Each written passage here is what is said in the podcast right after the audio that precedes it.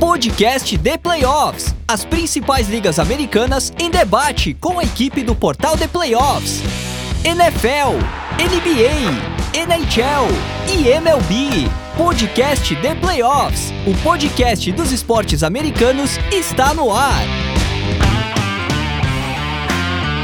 Fala galera que curte a NFL. Eu sou Ricardo Pilat, estou aqui mais uma vez no podcast The Playoffs, o podcast dos esportes americanos do portal The Playoffs.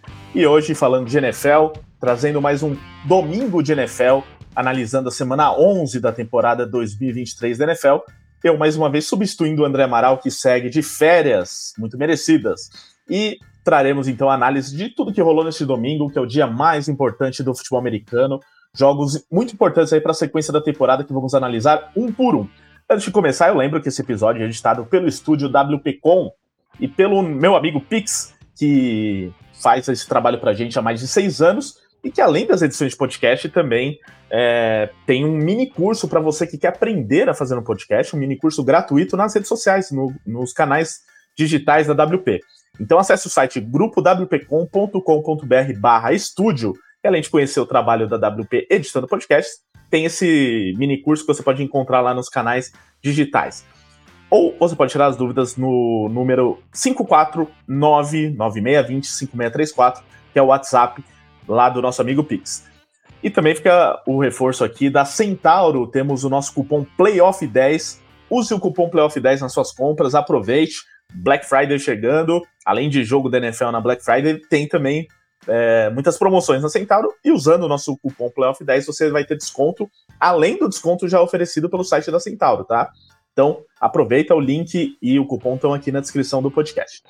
Agora sim, vamos às apresentações de hoje.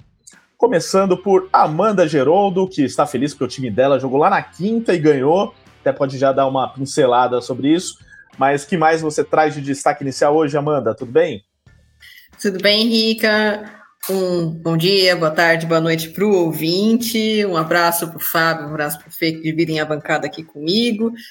E aí, o meu destaque inicial, é, eu, lógico que eu não posso deixar de falar do Thursday Night Football, vitória dos meus Ravens. É sempre bom ganhar de um rival de divisão, né?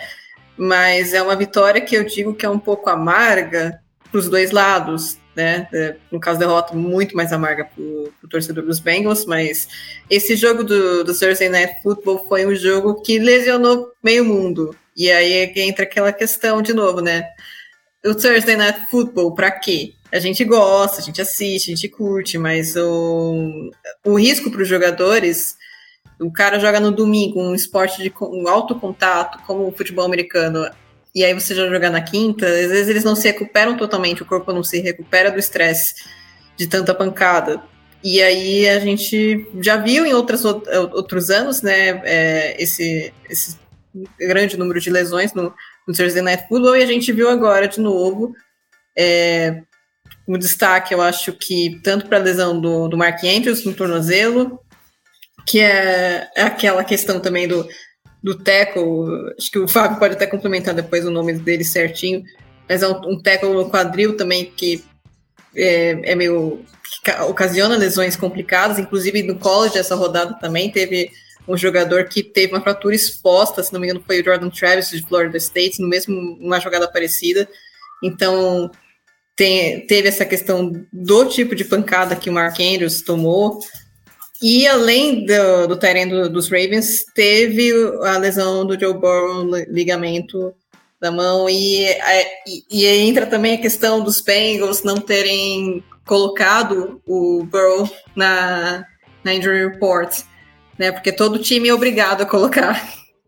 E o, o Burrow foi visto com uma luva ortopédica antes do quando ele desceu do avião antes do jogo Desceu do avião, não, desculpa, do ônibus antes do jogo. Então, é, é são coisas para se pensar também, por que os, os Bengals não colocaram o quarterback deles na, na, na injury report. Mas, de qualquer forma, Burrow fora da temporada também. É, Lamar Jackson e Odell Beckham Jr. também machucaram pelo lado dos Ravens. Do lado dos Bengals, o Cam Taylor Bridge também lesionou um pouco. Então, foi um Thursday Night Football que realmente é, machucou bastante gente. Um time ganhou, né? É, até porque os Bengals jogaram a maior parte do jogo com o Jake Browning, mas é realmente mais um, um, um, jogo de quinta que, que assombra os torcedores e os jogadores e a comissão técnica dos times. Exatamente, muitas lesões nessa temporada de grandes estrelas aí, de, de vários jogadores importantes. E isso que a Amanda falou, né, dos jogos de quinta-feira.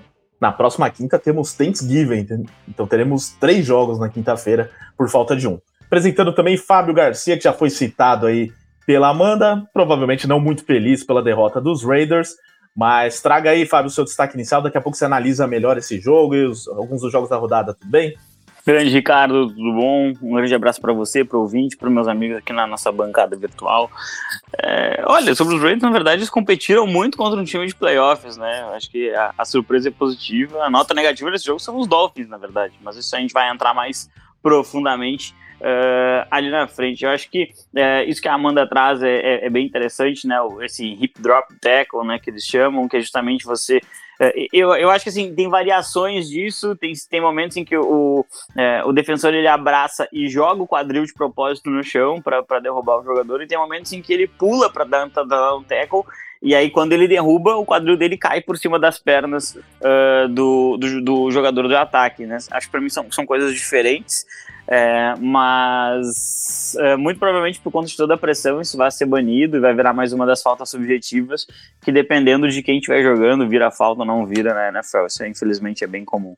É, mas meu destaque inicial vai para o time do Nova York, né, o nosso New York Football Giants que teve uma vitória, é, eu acho que é uma vitória que tem um, tem, tem um sabor um pouquinho mais doce porque é, os Giants eles não vão disputar nada esse ano, isso está bem claro, é, mas eu, eu acho que os Commanders eles, eles tinham uma esperança de, é, de de repente ali encontramos nosso quarterback, é, vamos, vamos, vamos caçar uma, uma vaguinha de wildcard. E é, e aí você, você, tira um pouco da pretensão do seu rival, é sempre um pouco mais gostoso, né? É, então, uma partida muito, muito, muito boa do, do Devito, o Saquon Barkley comandando o ataque, a defesa que já vinha jogando bem nas últimas semanas é, teve uma atuação bem interessante contra um ataque que dominou, por exemplo, a defesa do Philadelphia Eagles em duas oportunidades, né? Conseguiu anotar bastante pontos. É, e aí fica aquela, aquela grande interrogação, né? Esses Commanders, né? Quem são esses Commanders? É um time que uh, não consegue vencer uh, jogos que deveria, disputa os jogos que ninguém espera no final das contas, hoje é um time 4-7. Muito possivelmente a gente vai ver Ron Rivera encerrando seu ciclo como head coach ao final da temporada. E com a gente aqui também, mais uma vez, Fernando Ferreira. O time dele tá de folga, mas o segundo time dele jogou, o Detroit Lions, então ele também tá feliz. Daqui a pouco vai analisar aqui junto com a gente. E aí, Fernando, tudo certo? Opa, boa noite, Ricardo. Boa noite, Amanda. Boa noite, Fábio. Saudações a todos os nossos ouvintes, né? Pois é, né, Ricardo? Teve uma virada incrível ali do, do Detroit Lions, mas eu queria puxar a sardinha um pouquinho pro lado dos Colts aqui nessa destaque inicial. Eu queria destacar essa interessante geração de quarterbacks da, da AFC South, né? Hoje nós tivemos ali uh, o confronto entre, entre o uh, Trevor Lawrence e o Will Levis, e também tivemos o, o CJ Stroud, teve um bom começo de jogo ali contra os Cardinals, depois caiu, caiu um pouquinho de nível. Mas de uma forma geral, tô, tô bem interessado nessa geração de jovens de quarterbacks da FC South, acho que promete bastante pro ano que vem ali, né? Talvez uh, seja uma das grandes narrativas dessa divisão no futuro, né? Três quarterbacks da mesma classe, dividindo os times. Uh, o Anthony Richardson, no pouco tempo que teve com os Colts, demonstrou algumas coisas interessantes. O Will Levis, agora com quatro semanas no ataque dos Titans, já começa uh, a dar bons sinais. Teve um jogo ruim na semana passada contra os Buccaneers, hoje teve um começo ruim contra os Jaguars, mas no final da partida uh, começou a encontrar um pouquinho de ritmo. E o, CJ Stroud, obviamente, tem sido a grande sensação ali nos Texans, né? E, obviamente, o Trevor Lawrence já é estabelecido ali nos Jaguars. Então, acho que essa geração jovem de quarterbacks da FC South vai ser bem legal de acompanhar nos próximos anos. Eu acho que essa divisão talvez seja uma, pra gente, uma a divisão pra gente prestar realmente atenção uh, num futuro não muito distante ali. Acho que vai ser uma divisão uh, bastante concorrida e com grande chance de colocar ali uns dois, três times nos playoffs por temporada, né? Mas estou bem, estou bem empolgado com o futuro da divisão do, do Indianapolis Colts. Muito bem, então depois dos destaques iniciais, só vou deixar aqui alguns recados antes de começar a análise da rodada. É, primeiro, lembrando que sempre interessante se você também seguir o The Playoffs nos canais de podcast, né? Então pode ser que você esteja ouvindo a gente pelo site ou buscou por algum podcast de NFL, é, enfim, mas você entrando na página do The Playoffs no seu agregador, tem lá a opção seguir, né? Ou algo do tipo. Você seguindo fica muito mais fácil de você receber notificações de novos programas, é, e também acompanhar nosso trabalho não só de NFL, mas também dos outros podcasts que a gente produz de esportes americanos, né? Tem semana passada mesmo teve podcast de NBA e de MLB também para quem curte esses esportes. Além disso, o canal no YouTube, se inscreva no nosso canal youtube.com/theplayoffstv. É, lá no YouTube temos o livecast, né? Toda terça ou quarta-feira, por exemplo, essa semana vai ser na quarta. É, mas sempre ao vivo trazemos lá a análise da rodada seguinte da NFL. Então é legal que você também se inscreva no nosso canal e acompanhe os nossos conteúdos produzidos lá, não só também a live, como outros, outros vídeos que a gente publica lá no YouTube. Grupo no WhatsApp, manda mensagem para 11 94666 8427 diz que ouviu o The Playoffs e que quer entrar no nosso grupo de NFL. É um grupo de leitores, ouvintes, espectadores do The Playoffs que debate NFL diariamente e acesse theplayoffs.com.br NFL para o melhor conteúdo da NFL. E também, é, já que a Amanda citou a lesão né, do jogador de Florida State, é, a gente tem esse vídeo lá no Instagram do The Playoffs, é um vídeo forte, tá? Mas, para quem quiser acompanhar, não só isso, né, mas outros conteúdos que a gente produz, vai lá no Instagram, vai, na, vai nas redes sociais do The Playoffs, arroba. Esse daí, inclusive, foi postado em collab com o pessoal do Interceptados, nossos parceiros. Então vamos lá, agora sim, analisando a rodada, primeiro jogo aqui que a gente separou vai ser Lions e Bears, porque foi um grande jogo, né? Provavelmente o jogo mais interessante da rodada, assim, divertido até o último instante, com viradas e tal. Quase teve uma zebra, que seria essa vitória dos Bears fora de casa, é, mas os Lions conseguiram reagir no último quarto e venceram e mostraram é, uma, um poder de reação importante para um time que nesse momento é a gente pode colocar como um contender. E então vou pedir para Amanda começar a análise falando aí o que foi esse jogo, se a atuação dos Lions preocupa de alguma maneira, se a atuação do Justin Fields, que foi até relativamente boa, pode ser importante para ele nesse momento de é, incerteza sobre seu futuro nos Bears. Conta aí como foi esse jogo e sua análise, Amanda. É, eu acho que é uma atuação um pouquinho preocupante dos Lions, apesar da vitória, né? É, você ceder quatro turnovers nunca é muito bom. Principalmente porque o, o Jared Goff, ele teve um ano muito seguro em 2022, mas em 2023, não que ele esteja revertendo ao seu nível de Rams, né? Mas ele tem, tem sofrido mais turnovers, e isso é um, é um fator que pode pesar para os Lions lá na frente, né? É, a gente sabe que basta apenas um jogo para nos playoffs para você ser derrotado e cair fora. E esse um jogo nos playoffs é um jogo que você poderia muito bem perder. É muito difícil, na verdade, você, você quando você cede três interceptações para o seu adversário, você passar para a próxima fase, a não ser que o seu adversário seja o Los Angeles Chargers. Mas, enfim. É, os Bears eles é, anotaram um touchdown logo no início com o Donta Forman, que aliás é machucado nesse jogo, aí o, o Khalil Herbert teve que entrar. Na sequência, o Jared Goff lançou a primeira interceptação dele para o calouro Tarek Stevenson. Os Bears recuperaram a bola, não produziram nada, mas aí vai lá o Goff de novo e lança uma int para o TJ Edwards. E nessa segunda, depois dessa segunda interceptação, os Bears sofreram um fumble. Aí sim, finalmente os Lions conseguiram, depois desse festival aí de turnovers, né, os Lions eles conseguiram contabilizar esse erro né, do, dos, dos, dos, Bears em um touchdown em que o Jamir Gibbs ele recebe o pitch e ele vai para a endzone para empatar o jogo, 7 a 7 Então aqui, é, na verdade, você vê que duas interceptações ali do, do Goff e o, os Bears não conseguiram aproveitar. E quando você quando seu adversário te entrega a bola, você tem que converter, você tem que marcar um, você tem que anotar um field goal, você tem ou então você tem que marcar um touchdown. Você não pode deixar o seu adversário impune por ter cometido um erro. E, eu, eu, e isso pesa no final para os Bears, né?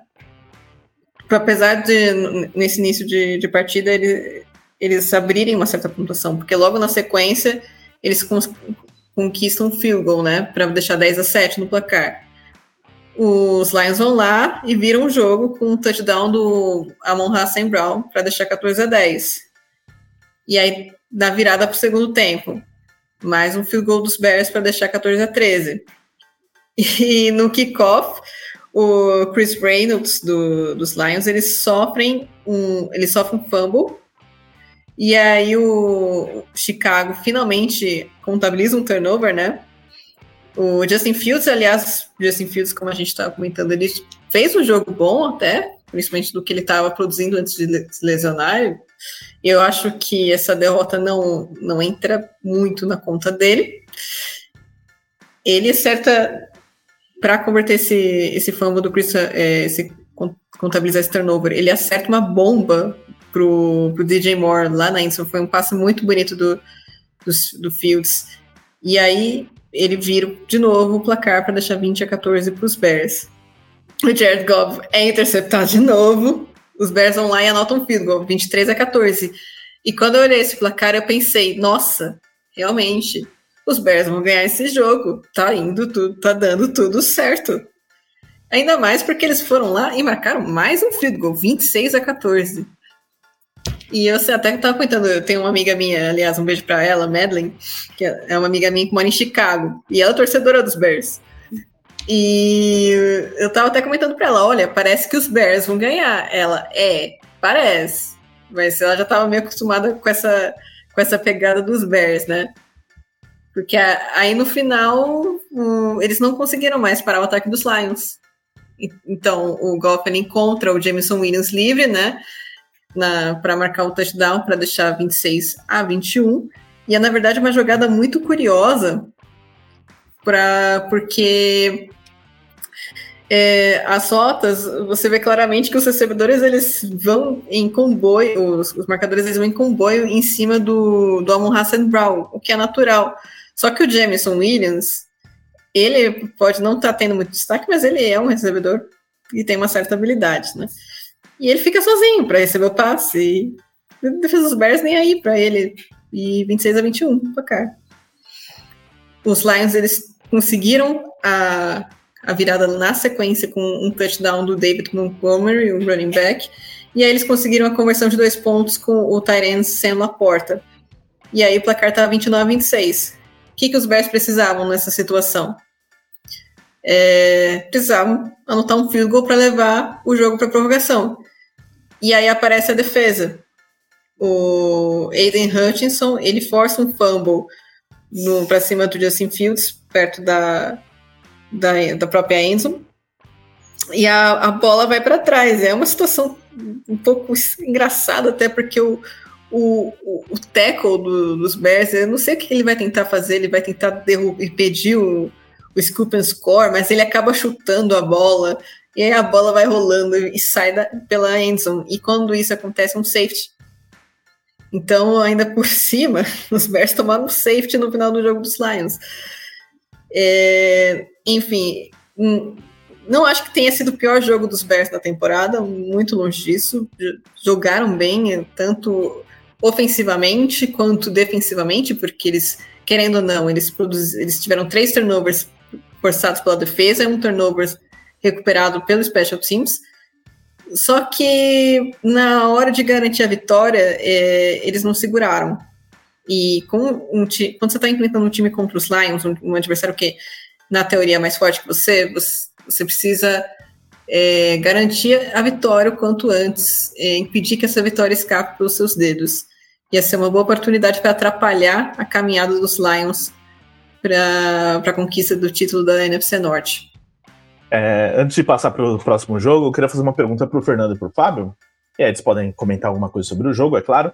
É, Fernando e Fábio, vocês que acompanham bem college e tal, e sabem que é, todo o hype que existe no Caleb Williams, nesse momento os Bears têm a primeira escolha do próximo draft, graças ao Carolina Panthers, né, por conta daquela troca no último draft.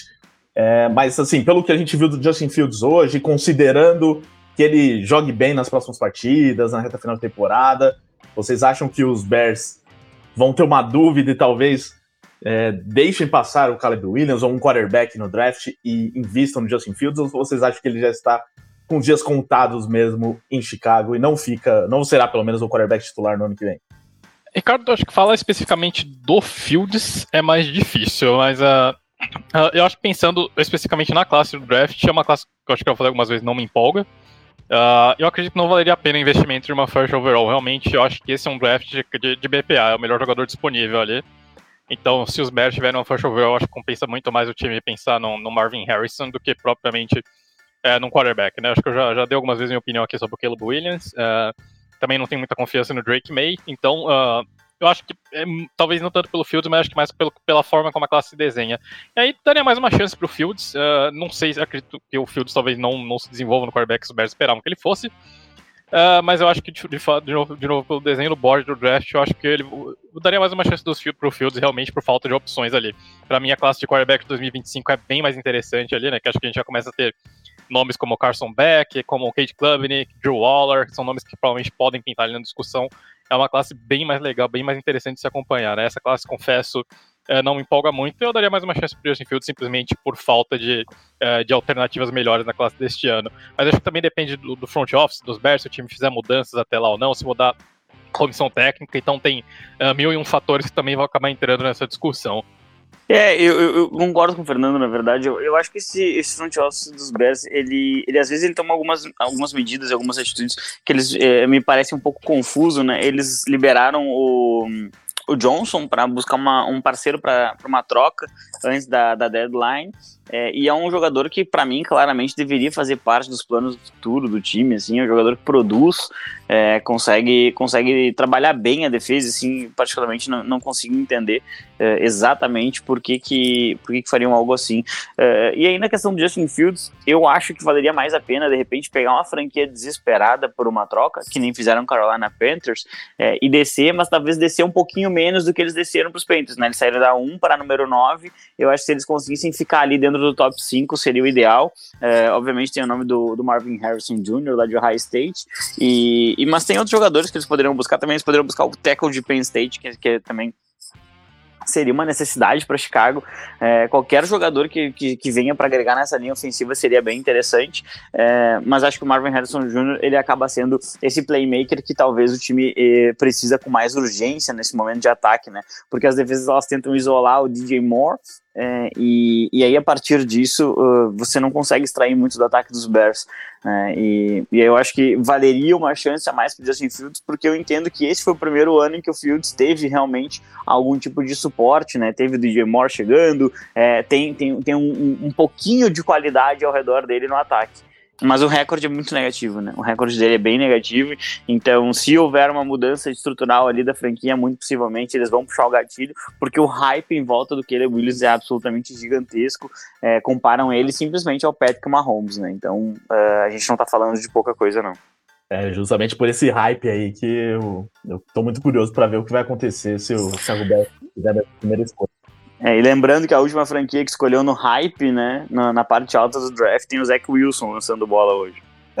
É, não, exatamente. Uma coisa que eu ia comentar do, disso dos quarterbacks é que se a gente pegar nos últimos 3, 5 anos, assim, quarterbacks de primeira rodada, juntar todos, acho que se tiver uns dois, três que estão correspondendo, é muito. Eu teria que parar aqui para fazer uma análise, né?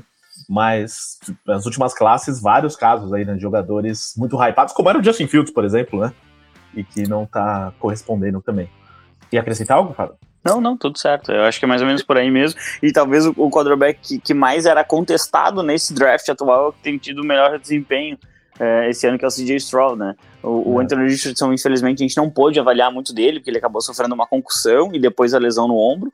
É, o Bryce Young é, tá tendo um início bem doloroso né, na carreira dele. E o CJ Stroud tem gente colocando ele na campanha para MVP, né? Então parece que os Texans aí saíram melhor nesse primeiro, pelo menos nesse primeiro ano.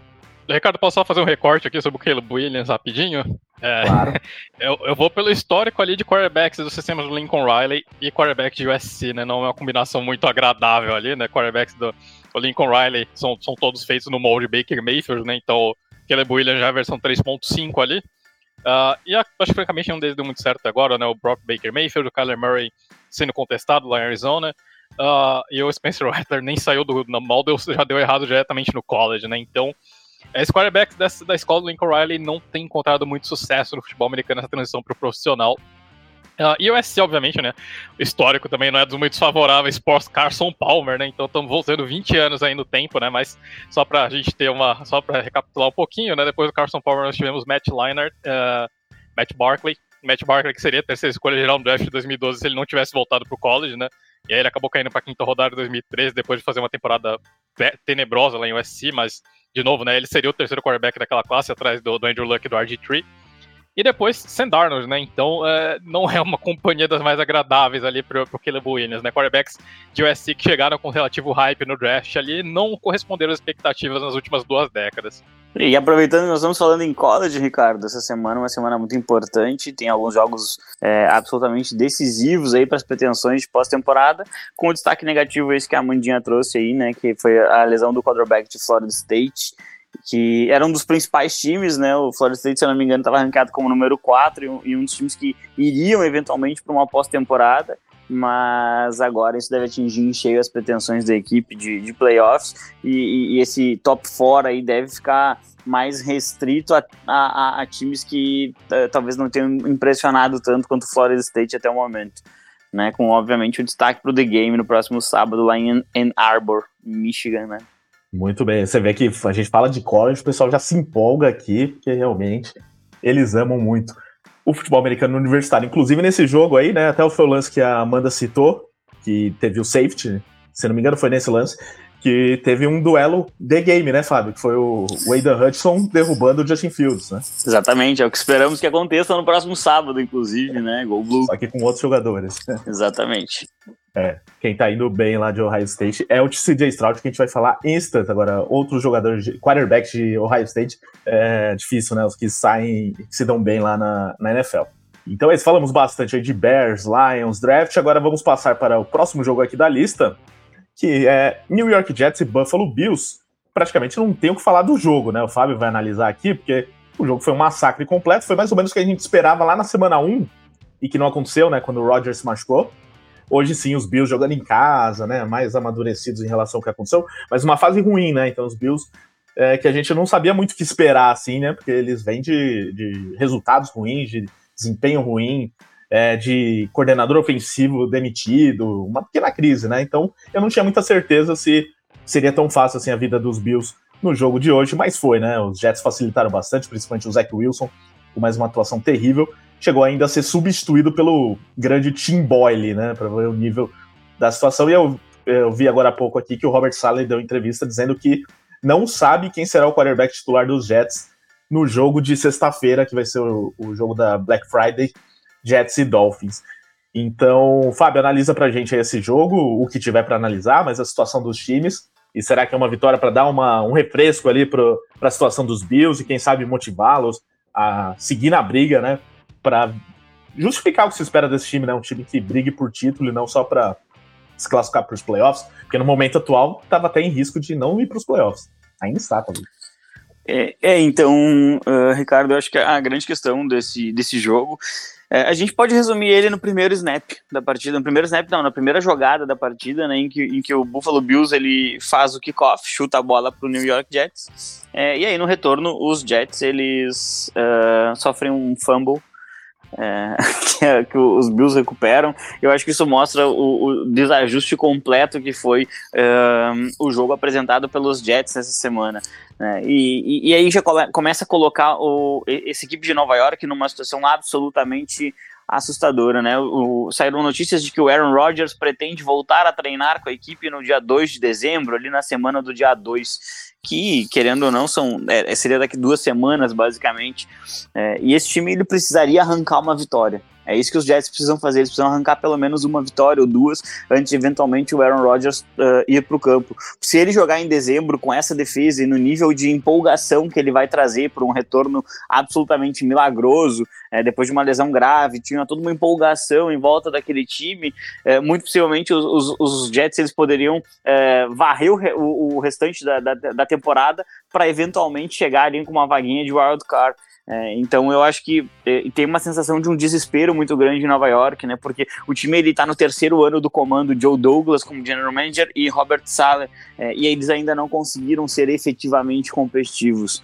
É, na última temporada o time tinha um recorde de quase 50% e aí foi varrido no calendário até o final do ano. Isso uh, destruiu as pretensões uh, lá dos Jets e Uh, neste exato momento, o Joshua Dobbs sofre um fumble absolutamente inacreditável numa belíssima paulada da defesa. É, o futebol americano tem que ser jogado dessa forma, olha que coisa maravilhosa. E, e aí, o, o que, que acaba acontecendo? Uh, a gente vê um, uma sensação de um desespero dos Jets, porque parece que todas as decisões que eles tomam, de alguma forma, elas dão errado. Né? O time, o time ele contrata o Aaron Rodgers, o quarterback Hall da Fama, né? E é, é, um, é um QB que, é, que claramente ele poderia ser o melhor quarterback da história dos Jets. Né? Em uma temporada ele poderia ser. É, de tanto insucesso que a equipe tem na, nessa posição. É, mas aí dá errado, uma, uma, lesão praticamente sozinho ali, estoura o Aquiles. É, então, assim, uh, o, o, Buffalo Bills obviamente não tem nada a ver com isso, acaba ganhando um jogo. Uh, e eu acho que fica um gosto amargo até para os Bills, porque eles é, talvez eles sintam que eles desperdiçaram uma partida, a primeira né, do confronto. Eles poderiam ter vencido, está no recorde de 7-4 agora, mas uh, uh, o time ele tem que encontrar os cacos, é isso que os Bills têm que fazer. É, são atuações que elas não convencem em determinados pontos, é, são, são jogadas absolutamente reprováveis em alguns momentos, muitos, muitos jogos em que o time acaba entregando a bola em excesso para os adversários. É, e, e, nesse jogo, na verdade, ele foi, foi um absoluto massacre desde o início. Né? Os Bills eles patrolaram, acho que é, é uma partida realmente bem uh, bem, bem simples de se analisar. É, é um, ataque que não ficava em campo, prejudicando demais a defesa, e a defesa que em algum momento ela cansa ou ela até comete alguma falha, né, como no, no touchdown uh, super longo ali que o que Shakira acabou anotando. É uma partida um pouquinho um, um, interessante ali para os Bills eles ganharem confiança, jogarem diante do seu torcedor e, e, começarem uma corrida ali. Os Bills eles precisam empilhar algumas vitórias, na minha opinião, para que eles possam uh, se sentir mais seguros uh, em relação a eles mesmos. É, obviamente tem o fator histórico ali de irem para quatro Super Bowls seguidos e, e, e nunca ganharem. É, mas agora eu acho que é, chegou um momento da temporada em que o Buffalo Bills vai nos contar o que é a verdadeira identidade deles. E por que, que eu falo isso? Semana que vem, os Bills enfrentam quem? Philadelphia Eagles. Na semana seguinte, uh, eles fazem, uh, se eu não me engano, a bye week deles. Uh, e, mas logo depois eles têm o Kansas City Chiefs. É, para as coisas não ficarem mais fáceis, Dallas Cowboys, Los Angeles Chargers, são quatro jogos absolutamente muito, muito, muito complicados. E ali fechando a temporada, o time ainda tem dois jogos de divisão. Os Patriots, que são um time ruim, mas venceram os Bills essa temporada. É, e os Dolphins, que, que muito possivelmente esse jogo aqui teria uma cara de daquele Sunday Night da última rodada, né? Para ver quem venceria a divisão e ficaria numa melhor posição para playoffs. Esse jogo poderia muito bem ser isso. É, mas os Bills eles têm um calendário extremamente difícil no restante da temporada e eles precisam nos contar agora quem são qual é a identidade de verdade desse time. E aí, com um novo coordenador ofensivo, pode ser um pouquinho mais difícil de se preparar para essas defesas, mas eu tô, eu tô acreditando que uh, Buffalo vai ter um, um, recorde bem interessante contra esses times e vai mostrar um desempenho de uma equipe que pode competir na pós-temporada. Tô, tô, tô um pouco otimista para ver esse Buffalo Bills uh, e eu acredito que uh, é um time que consiga ser mais equilibrado daqui para frente, especialmente utilizando seu backfield. Eu acho que esse é um ponto a se, a se observar aí para os próximos jogos lá da equipe de Buffalo, e já começando pelo Philadelphia Eagles, que tem uma defesa absolutamente sufocante.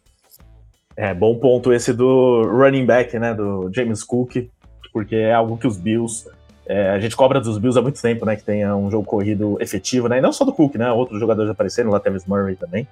Mas que o jogo corrido apareça, que não seja só o Josh Allen o jogo corrido.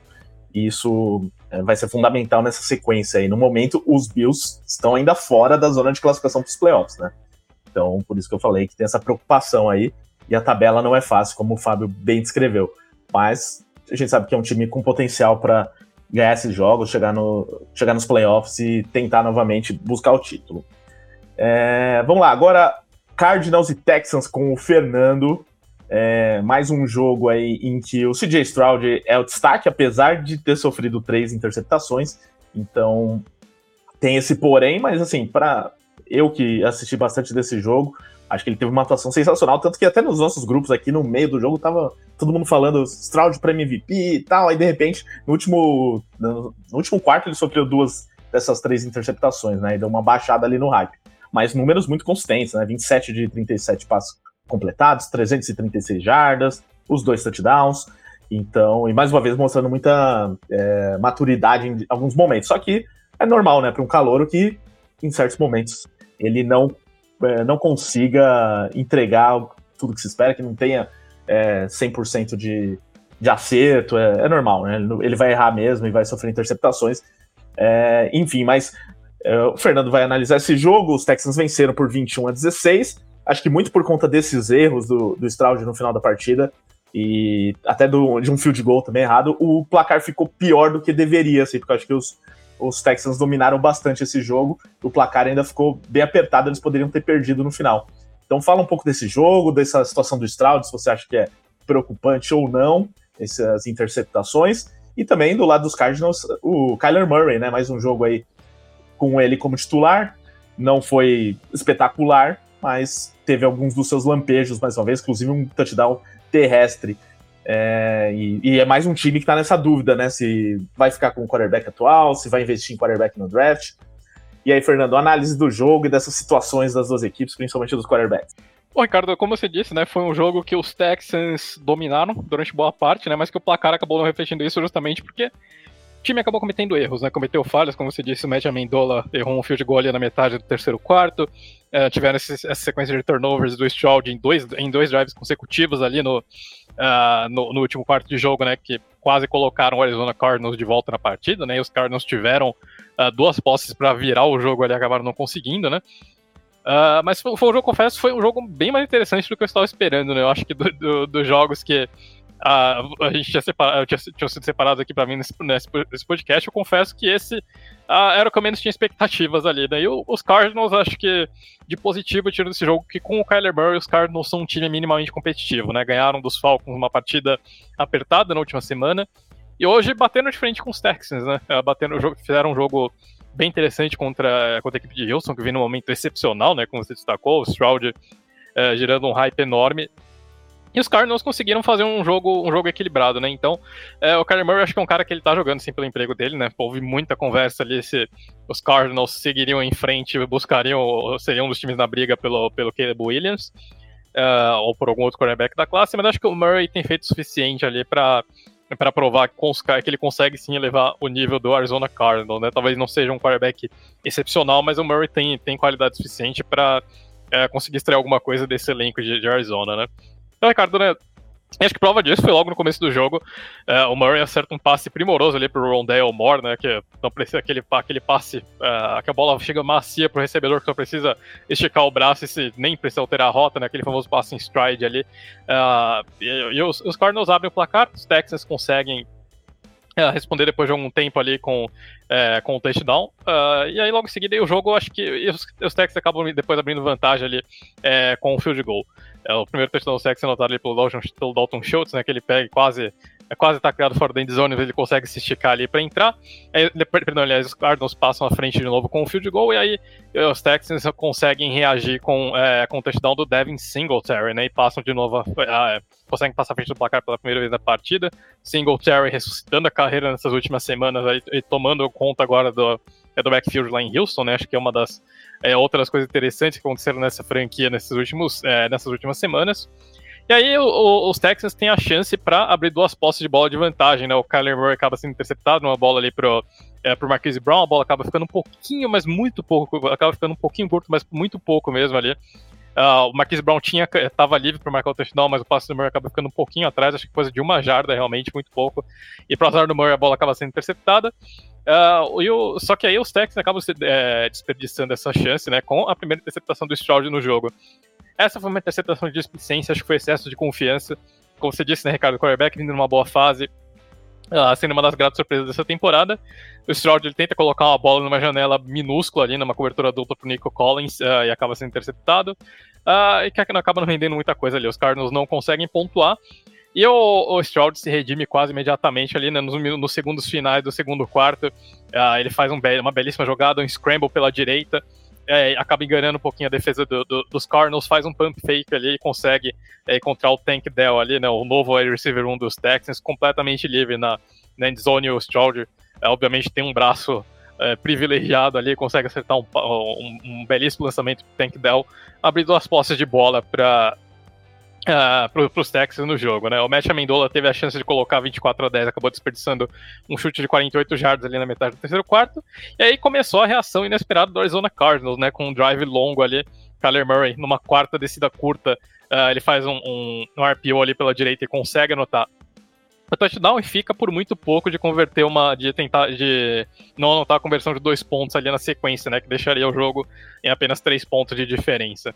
No último quarto, a partida acaba diminuindo um pouquinho de ritmo, até chegar nos minutos, nos segundos finais, é, nos últimos, é, nos últimos drives ali, né? Então, é uma sequência de turnovers, né? Que começa com uh, uma, um turnover num retorno de punch do Arizona Cardinals, que os Texans recuperam, tem a bola em ótima posição de campo ali para chutar um field goal e colocar um touchdown, uma posse inteira de vantagem.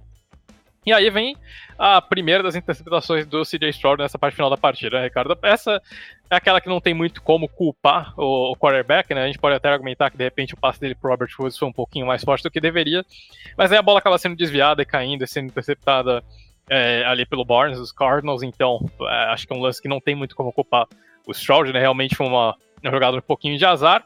E aí, depois uh, os, te é, os Texans conseguem reforçar um turnover on downs dos Cardinals, recuperam a bola, né, que poderiam, de repente, gastar o cronômetro e matar o jogo. Só que aí o Stroud novamente acaba sendo interceptado, né? E aí, eu acho que esse foi um lance que a gente viu um pouquinho de lampejo do CJ Stroud de Ohio State, né? O Fábio acho que viu muito desse CJ Stroud nas duas derrotas dele para Michigan. O pocket fecha um pouquinho e aí o Stroud Realmente, acho que é uma das coisas que ele talvez ainda precise corrigir, essa questão da pressão. Hoje ele deu um, deu um lampejo daquele Stroud de Ohio State, né? O pocket começa a fechar, o Stroud de desespero tenta se livrar da bola, é, acaba lançando um passe é, bem curto ali em direção à sideline, e aí o Hamilton é, consegue a interceptação, mas aí os Cardinals não conseguem converter, né? De novo o time acaba ficando numa quarta descida ali longa no campo de ataque, e aí os Texans conseguem é, finalizar a partida, né? Então acho que esses erros, Ricardo, uh, não acho que, como se disse, são, são parte das dores de crescimento de um quarterback, né? Eu confesso, eu tinha muitas dores em relação ao CJ Stroud na NFL. Uh, ah, acho que esse jogo é um jogo perfeitamente normal, né? O Stroud colocou o sarrafo tão alto nesse início de temporada que é um jogo de três interceptações era quase uma tragédia ali, mas é, faz parte. Acho que faz parte do processo. Uh, esses erros, acho, eu imaginava, confesso que eu imaginava que esses jogos fossem a tendência, fossem a regra e não a exceção. Então o Stroud tem feito um começo muito, muito acima da média mesmo. Eu acho que tem, tem dado mostras que ele realmente pode ser esse franchise quarterback para o Houston Texans. E apesar dos erros, o time conseguiu ganhar, né? Então, mesmo assim, é, o time, os Texans já começam a dar mostras que tem, tem de repente podem estar é, construindo um time especial ali, né? Então, acho que não há motivo para preocupação, realmente é aquele jogo ruim que qualquer quarterback está sujeito, novato ou não, e para o quarterback novato isso é ainda mais normal, né? Então, apenas um, acho que um pontinho fora da curva para esse começo de temporada do CJ Stroud, que eu repito, acho que a grande surpresa da classe do draft é um quarterback que eu não esperava que fosse dar certo na NFL e muito menos que fosse jogar no nível que está jogando nesse início de temporada. E o Kyler Murray acho que tem feito o suficiente para é, receber uma, uma segunda chance ali dos Cardinals no ano que vem, né? Acho que a equipe, a equipe de Arizona talvez não esteja na, na conversa por um quarterback lá em abril. É, realmente o Stroud segue impressionando aí acima do esperado, e quando você compara o que ele tá fazendo com o que o Bryce Young tá deixando de fazer, talvez, é, e fica ainda mais nítida essa diferença, mas daqui a pouco a gente fala dos Panthers. É, então, vitória aqui dos Texans, que nesse momento estão dentro da zona de classificação para os playoffs. Seria um ano espetacular né, para os Texans já irem para os playoffs na primeira temporada do CJ Stroud. É, agora, briga dentro de zona de playoff também foi o jogo de Cleveland Browns e Pittsburgh Steelers, 13 a 10. É, placar magro, decidido, jogo decidido só no último lance, field goal do Dustin Hopkins, assim como foi na semana passada, né? O Hopkins fez um field goal no final do jogo lá, naquele caso, contra os Ravens, né? Até a Amanda que comentou também, que vai comentar agora. É, mais uma vitória magra. Os, os Browns, que dessa vez não tiveram Deshaun Watson porque ele se machucou e tá fora da temporada, jogou o Dorian Thompson Robinson, que não fez grande coisa, né? Foi uma atuação bem mais ou menos, nenhum touchdown, uma interceptação, passou longe de ser ele o motivo da vitória, né? Inclusive, aqui enquanto a gente falava, é, saiu a notícia de que o Cleveland Browns está assinando com o Joe Flacco, que treinou aí nos últimos dias lá, fez um teste, e vai juntar o practice squad aí dos Browns, provavelmente com chance de jogar, porque os Browns vêm nesse momento uma situação em que o time pode se classificar para os playoffs, tem grande chance disso, e não tem quarterback, né? Porque o, o Thompson Robinson não mostrou muita coisa, é calouro também, então é um jogador que não é confiável, mas talvez com um quarterback um pouquinho mais seguro, com mais experiência, pode ser que os Browns tenham mais chances nesse momento, porque o time continua ganhando jogos, apesar de um ataque quase nulo nesse momento. E os Steelers mais nulo ainda, né, Amanda? Então analisa aí o que tiver para analisar desse jogo. É incrível como essas duas, campanhas, essas duas equipes têm campanhas tão boas, com ataques tão pouco expressivos, né? As defesas realmente carregam os times. E nesse jogo, acho que nem precisou das defesas fazerem muita coisa, né? É o próprio ataque, os próprios ataques que não funcionam mesmo. Mas diz aí o que você achou da partida, da situação das equipes e do Joe Flacco nos Browns. Olha, veja bem. É... Pior do que o Dorian Thompson Robson é perder do Dorian Thompson Robson, tá? E o Kenny Pickett conseguiu a proeza. Lembrando que o Kenny Pickett é a escolha de primeira rodada, né? Então, realmente a situação tá feia para Pittsburgh, né? É, Mas, o enfim, Thompson Robinson, acho que é quinta rodada, né? Que ele foi. É, quinta rodada por aí. E assim, ninguém tá colocava muita né? expectativa, né? Tipo, você tá jogando porque realmente a situação tá feia lá no Cleveland Browns, mas o ele. Kenny Pickett é o titular dos Steelers, né? E não consegue ganhar do Dorian Thompson Robinson. Então, realmente, a, a situação é crítica. Se os Steelers não tivessem a defesa que tem e o Mike Tomlin, eles não estariam nessa posição os Browns, além da defesa, né, poderiam estar melhores, mas você também, assim, mesmo quando o Deshaun Watson estava jogando, não era ele o motivo das vitórias, sempre foi a defesa, tá? Porque o, o Deshaun Watson, de fato, nunca voltou ao nível que ele tinha nos Texans e talvez nunca volte. Enfim, foi um jogo, assim, é, sabe aquele jogo, é, aquele momento da sua vida que você está com insônia, que você está precisando dormir, e você está tentando e não consegue? Foi esse jogo põe esse jogo que eu confio, você, você vai dormir. Porque foi um jogo, como o Rica comentou na abertura, é, assim, incrível como as, as defesas não precisaram jogar porque os ataques são muito ruins. Principalmente no jogo aéreo, né? É, e, e, assim, não, não, é tanto por falta de opção, porque você vê os Steelers, eles têm algum. Eles têm o Deontay Johnson, tem o, o George Pickens, é um, são dois recebedores que você consegue usar no jogo aéreo. E por outro lado, os Browns eles têm o Amari Cooper, eles têm o, o próprio David Njoku, que pode não ser o melhor dos Tyrants, mas poxa, o cara é um, são recebedores que você consegue jogar.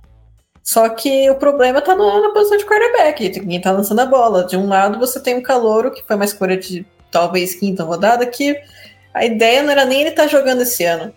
Era um, é, quando você pega um quarterback na quinta rodada, a ideia é você desenvolver esse cara para talvez ele virar o, um reserva. E assim, é, é, lógico que todo mundo gosta de falar do Tom Brady, do Brock Purdy, mas esses caras são exceções. São um em um milhão, sei lá. E o Dorian Thompson Robinson com certeza não é uma dessas exceções. Ele tá jogando realmente porque o Deshaun Watson machucou e eles não confiam no PJ Walker, né? E, enfim, não fez muita coisa. E do outro lado, o Kenny Pickett, é, realmente, os, os, Steelers gastaram uma escolha de primeira rodada e é, é realmente improdutivo. É, assistir o Kenny Pickett jogar realmente é, é cansativo, porque não, não tem emoção no jogo, não tem um ritmo. Ah, você pode pensar, ah, mas ele, ele até conduz um, um drive ou outro para vitória e tal, mas é, ele conduz para vitória que a defesa já garantiu. Ele, o trabalho dele ali é só não perder. E para você ter um, um, game manager assim, é mais fácil você realmente pegar um, um, um calor de quinta rodada, que inclusive sai até mais barato. É, enfim. O nosso glorioso Kenny Pickett, ele quase, começou o jogo quase tomando um safety do Miles Garrett para mim, aliás, aqui não foi safety, né? Mas tudo bem.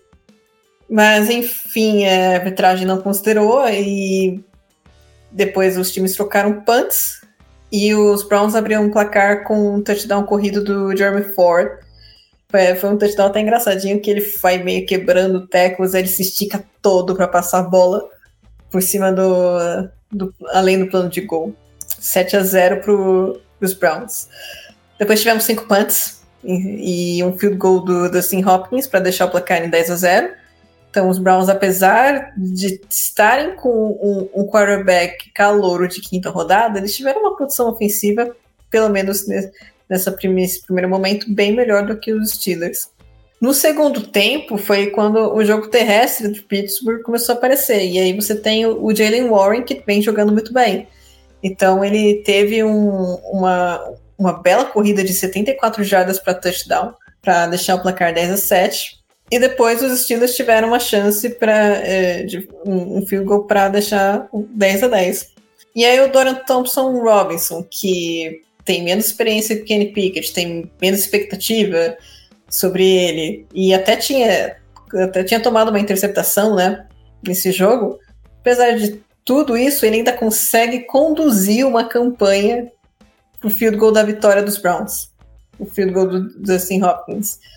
Então, assim, realmente, é, é um jogo muito ruim para os ataques. Nenhum desses dois tem condição de ser quarterback titular na NFL.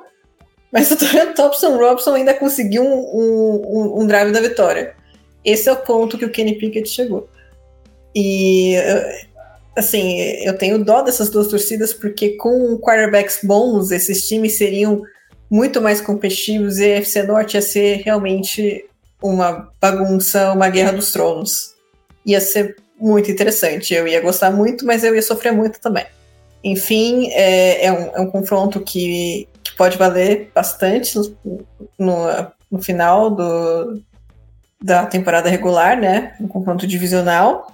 E que ajuda a sedimentar ali os Browns como a segunda força da divisão é, essa divisão que tem todos os times com campanha positivas e que, nesse momento, três desses times praticamente não tem quarterbacks confiáveis. Agora que o Cincinnati Bengals também perdeu o Joe Burrow. Muito complicada essa situação. Quero ver até o final da temporada como que vai ser, se esses times vão conseguir se manter com campanhas tão boas. É... Mas é isso. É, algo a acrescentar, Amanda? Ah, até esqueci de falar do, do Joe Flaco, né? Ah, que... Aliás, você acha que eles pegaram o Joe Flaco para os Jets não pegarem ele? Porque todo ano aparece um Flaco nos Jets, né? Ah, pode ser, mas eu não sei até que ponto o Joe Flaco ele, ele se encaixa nesse estilo de jogo do, dos Browns, porque é.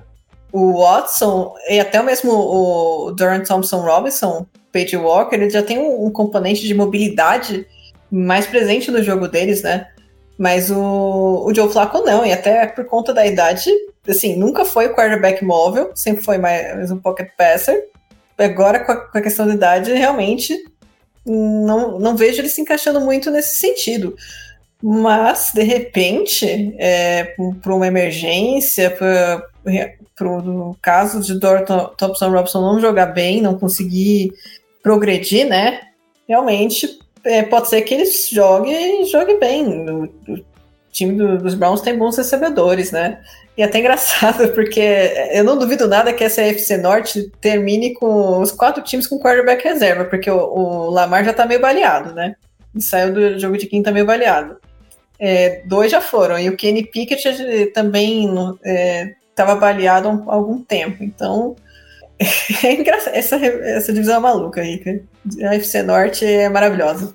É, vamos torcer para que o Lamar fique saudável até o final da temporada. Ainda bem que ele, até por esse lado, ainda bem que ele jogou na quinta, vai ter um tempo para se recuperar para a próxima rodada. É, vamos lá, agora o Fábio. Volta aqui, Fábio, por favor, para falar do seu Las Vegas Raiders contra o Miami Dolphins, né? Você até antecipou que ficou feliz aí com o que viu dos Raiders. Eu acho que, assim, pelo que você tinha visto anteriormente dos Raiders com o técnico anterior, dá para ver claramente uma evolução e, e realmente ter coisas positivas mas derrota para o Miami Dolphins por 20 a 13. Então analisa pra gente aí o que foi esse jogo é, e vem do lado dos Dolphins também, que tem essa desconfiança até esse momento né, da temporada, porque não conseguiu ganhar grandes jogos, ganhou basicamente os jogos em que era bem favorito, como era hoje, é, e nesse, no caso de hoje, deixou a desejar, principalmente ali é, ofensivamente, mas a defesa atuou muito bem, né? Então Conta pra gente o que foi essa partida e o que esperar das equipes na sequência da temporada.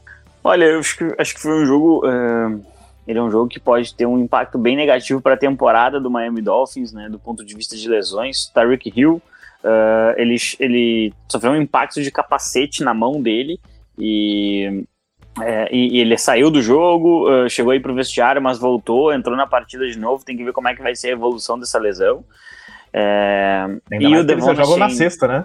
Exatamente. E, e aí, mais preocupante que o Tariq Hill, e aí eu falo não por uma questão de importância, mas por uma questão de não ter voltado para o jogo, é, é, o Devon Shane, né, o running back é, calouro, que estava sendo a sensação do backfield do Miami Dolphins, jogou o primeiro quarto e aí ele sofreu um, um, tackle, assim, e no momento que ele, que ele sofre, ele sentiu o joelho, é, saiu do jogo e não voltou mais. E, então, é, é ele, já tinha ficado uh, quatro jogos fora por conta de lesão no joelho, acaba sofrendo logo no primeiro quarto quando ele retorna. Isso é, aí talvez seja um, um, um ponto de bastante preocupação. É, ele que, assim como Jalen Waddle, Tariq Hill, tem na explosão né, a grande característica do seu jogo. Então qualquer lesão ali é, é bem preocupante para afetar isso até futuramente. Uh, sobre o jogo em si, é, foi um jogo em que é, os Raiders eles competiram dentro das possibilidades do time, né? Eles é, ao, ao, longo de, das últimas semanas é, vem, se, vem se falando basicamente duas coisas, né? Que é, o novo general manager e o novo head coach eles estão eles trouxeram de volta a felicidade dos jogadores em jogar, a, a vontade dos jogadores em estar na, na, na franquia. É, mas também se fala muito de que há um, há um, consenso de que o ataque está quebrado, né? Eles usam essa expressão. E, e aí eles, inclusive, perguntam para os jogadores o que, que os jogadores gostam de fazer, né? Quais rotas os recebedores gostam de fazer, que tipo de corridas Jacobs principalmente gosta de executar, para que é, tenha mais, mais possibilidade de sucesso em virtude de, de que realmente o ataque ele tem muitos problemas nesse ano. Uh, a partida ela mostrou que é uma defesa muito forte dos Raiders, e é até estranho falar isso, porque parece que as palavras não combinam muito né, nos últimos 20 anos, mas, uh, mas entra justamente esse ponto. Assim, o, o time tem uh, um fumble logo na primeira posse do Miami Dolphins, eles conseguem roubar. e aí o grande erro dos Raiders, eu falo isso praticamente todas as semanas aqui: times bons roubam a bola, e punem os adversários. Eu acho que os Raiders foram muito bem na primeira, na primeira parte da sentença, né? Roubaram a bola, roubaram três vezes a bola do Miami Dolphins. É, e na hora de punir, não puniram. Né? Então, uh, conseguiram um fumble, é, uh, recuperaram a bola e, e acabaram uh, chutando um field goal. Uh, o Miami Dolphins teve uma, uma campanha é, bem, bastante explosiva, né, daquele jeito de Miami Dolphins, é, que sobreviveu em virtude de uma falta bem estúpida da defesa dos Raiders, uma terceira para 15, cometeram um holding, né, no que teria sido um sack em cima do, do Tua Tagovailoa, acabou virando uma primeira descida, o time conseguiu conectar um passe ali para o Tyreek Hill, na, naquelas rotas absolutamente Mike McDaniel, né, Uh, ele lança um jogador na sideline correndo uma rota até o fim do campo e o, e o recebedor que estava alinhado como outside faz uma rota para dentro do campo entre o é, atrás do linebacker e na frente do safety. o, o Tarek Hill pega a bola, é, no momento que ele recebe, ele sai correndo e dá para ver que ele não, não ninguém vai buscar ele. Ele vira o jogo é, os Raiders eles respondem bem, né? O, o Aidan O'Connell consegue uma, um, passe de mais de 40 jardas para Davante Adams uh, virar novamente o placar e a gente vê o que? A gente vê um ataque dos Raiders que, excetuando essa, essa, essa conexão de 46 jardas aí, uh, era um ataque que não conseguia avançar com consistência, às vezes conseguia uma primeira descida ali, mas ele não conseguia ter consistência, e o ataque do Miami Dolphins conseguia muitas jardas, mas nos momentos principais acabava falhando. Então chegou na red zone, e sofreu um turnover on downs. Uh, e, e, aí a, a, a, grande sorte dos Dolphins aqui foi justamente que a defesa estava num dia muito bom. É, se, se, a defesa estivesse um pouquinho mais desligada, teriam perdido um jogo fácil dentro de casa em que eles eram amplamente favoritos. Né? É, o Miami Dolphins ele vira o jogo novamente através de um, de um passe pro Salvon Ahmed, né? Ele sai do backfield e acaba entrando na frente do, do, do linebacker que sofre um bloqueio de um offensive lineman uh, e ele corre sozinho até a endzone. É, e o, jogo ele vai para o intervalo após mais um fumble do Miami Dolphins, num 14 a 13, um jogo absolutamente aberto e com muitos e muitos problemas é, de, de, proteger a bola por parte do, dos Dolphins, né? É, os Dolphins eles, com uma confiança, eles têm uma confiança muito forte nesse ataque. É, entra no segundo tempo, é, a bola, posse de bola é do Miami Dolphins, primeiro passe Tua valor interceptado. É um passe absolutamente errado, ele, ele lança com muita força, é, o safety não teve problema nenhum de pegar a bola, e o Jalen Waddle praticamente não, não entendeu o que aconteceu ali, e era um momento bem específico do jogo em que o Tyreek Hill não tinha voltado ainda. Então, uh, os Dolphins estavam tentando se encontrar, porque ele era a única coisa que os Raiders não conseguiam encontrar resposta. O jogo corrido estava sendo levemente contido, os outros recebedores de uma forma geral contidos, e o Tyreek Hill estava dominando a partida. É, e, e, a gente passa a ver o que? A gente passa a ver o ataque dos Raiders sendo um pouquinho mais desafiado e isso passa a ser um problema. Né? O, após um, um erro de field goal dos Dolphins, um jogo que está 14 a 13, o time adversário está te dando várias chances para vencer eles fora de casa e te colocar eventualmente numa briga por pós-temporada. É, aí o, a gente vê o Aidan O'Connell começa a cometer erros de calor mesmo. Né? Ele, ele fixa o olhar dele num recebedor, lança atrás do recebedor, o, o Jalen Ramsey pula e faz uma interceptação acrobática muito bonita. É, isso vai gerar um field goal dos Dolphins. É, e aí no último, no último período da partida, né, já com 20 a 13, o que, que a gente tem? A gente tem um turnover on downs dos Raiders, né, quando eles estão na, na linha de 31 do campo de ataque. É, e aí, novamente, erros de calouro. É, uma quarta para três, o Aidan O'Connell ele lança uma bola na linha de 31 de campo, do campo de ataque, ele lança lá dentro da end zone, tentando conectar com, com o Jacob Myers, né, que estava justamente sendo marcado pelo, pelo Jeremy Ramsey. É, para mim é um erro de calor, você não precisa ganhar 30 jardas, né, não, ele não estava claramente livre né? De repente você podia correr e ganhar essas três jardas, renova as descidas e tenta novamente, e, é, ele acaba expondo um pouquinho.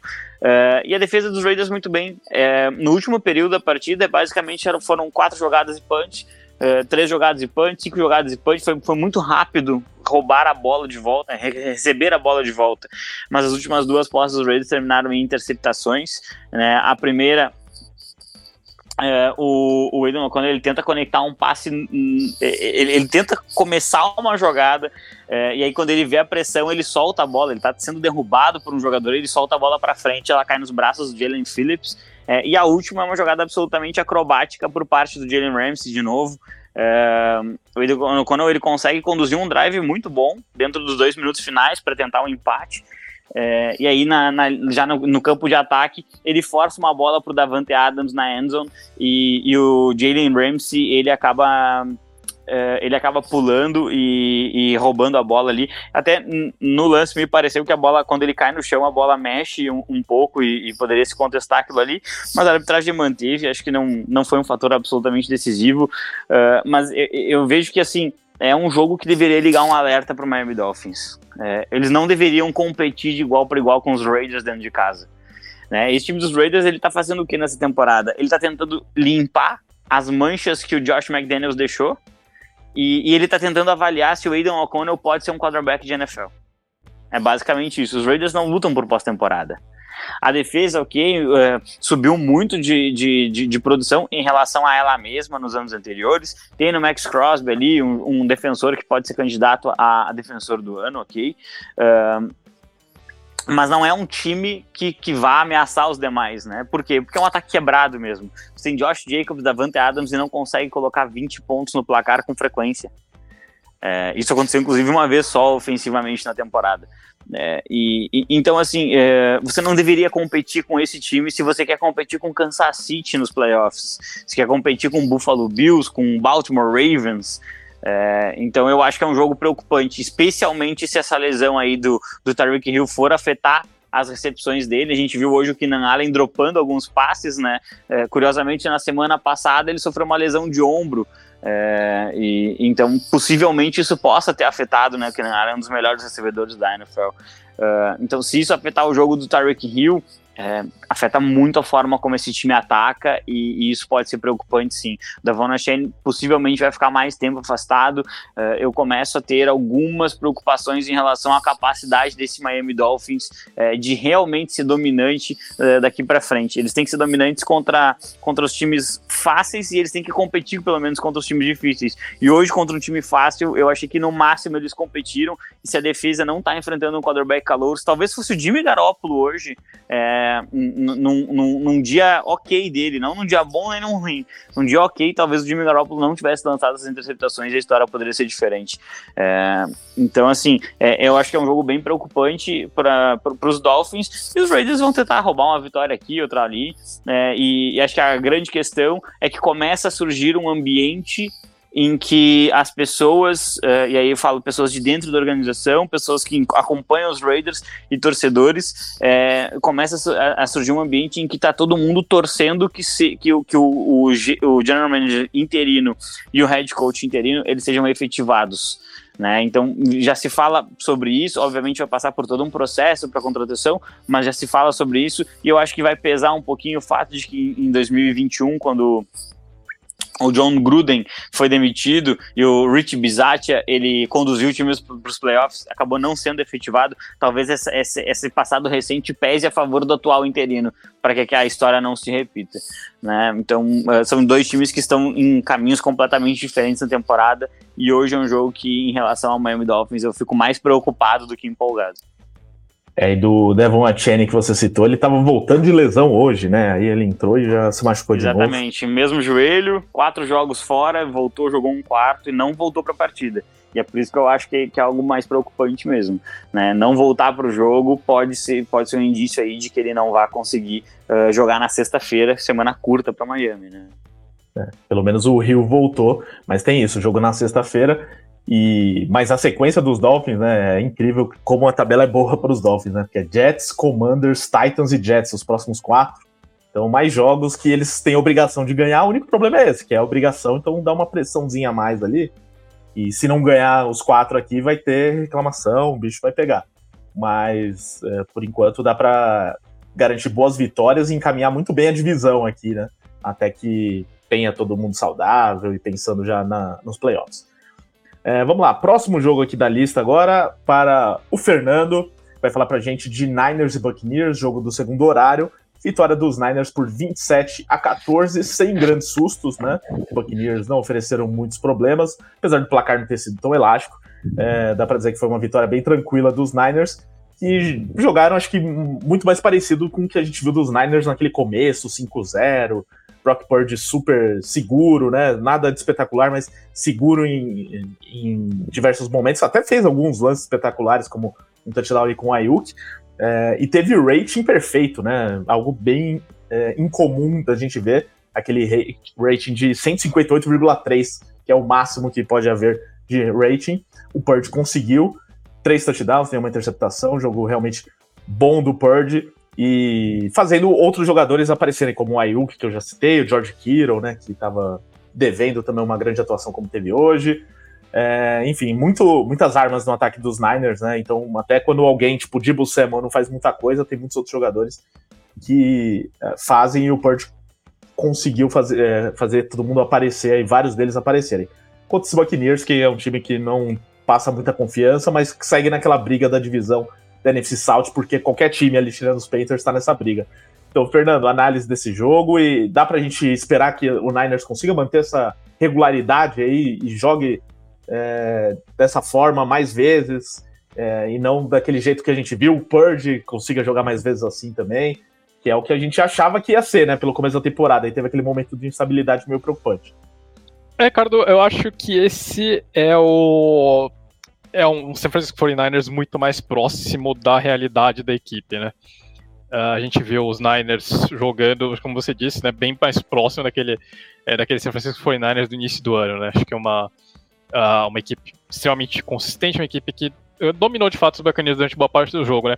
Os Buccaneers são um time chato de enfrentar nessa temporada, né? Por mais que não seja, acho que o time mais é, não, mais talentoso, mais perigoso da NFL, né? Um time um pouquinho mais velho, time que perdeu algumas suas estrelas do título, é, do título do Super Bowl. Uh, os Buccaneers ainda são um time chato, né? Ainda, querendo ou não, ainda é uma defesa montada pelo Todd Bowles, então isso obviamente não, é, não, não torna os Buccaneers um time fácil de se enfrentar. É um elenco que ainda tem alguns veteranos que, apesar de não estarem mais no, no, naquele auge do Super Bowl, ainda, ainda jogam em um nível muito bom. Então foi um, um jogo, acho que, que poderia ter testado os 49ers e o time passou. Uh, como você disse, né, Ricardo Purdy uh, voltou, acho que um pouquinho mais aquele Purdy do início da temporada.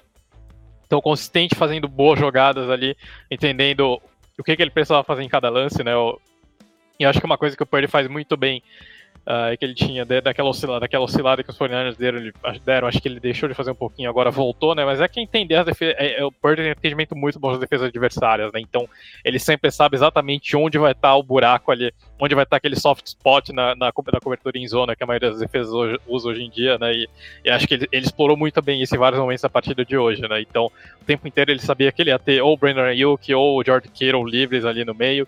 Ele sabia quando que ele precisava ir pro Christian McCaffrey também.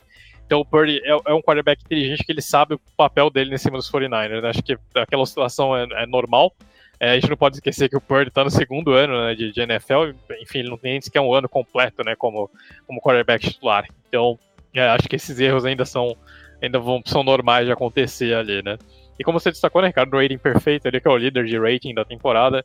Então o Mr. Relevant foi, acho que vem fazendo, vem fazendo um bom ano, sem sombra de dúvidas ali, né? Acho que aquela, aquela sequência ruim de três derrotas ali uh, foi muito mais uma exceção do que propriamente a regra para os 49ers. Né? Acho que os 49ers que a gente está vendo, a gente viu contra os Jaguars e agora contra os Buccaneers, são mais próximos do, dos 49ers que a gente pode esperar uh, para o restante da temporada ali até o, até os playoffs, né?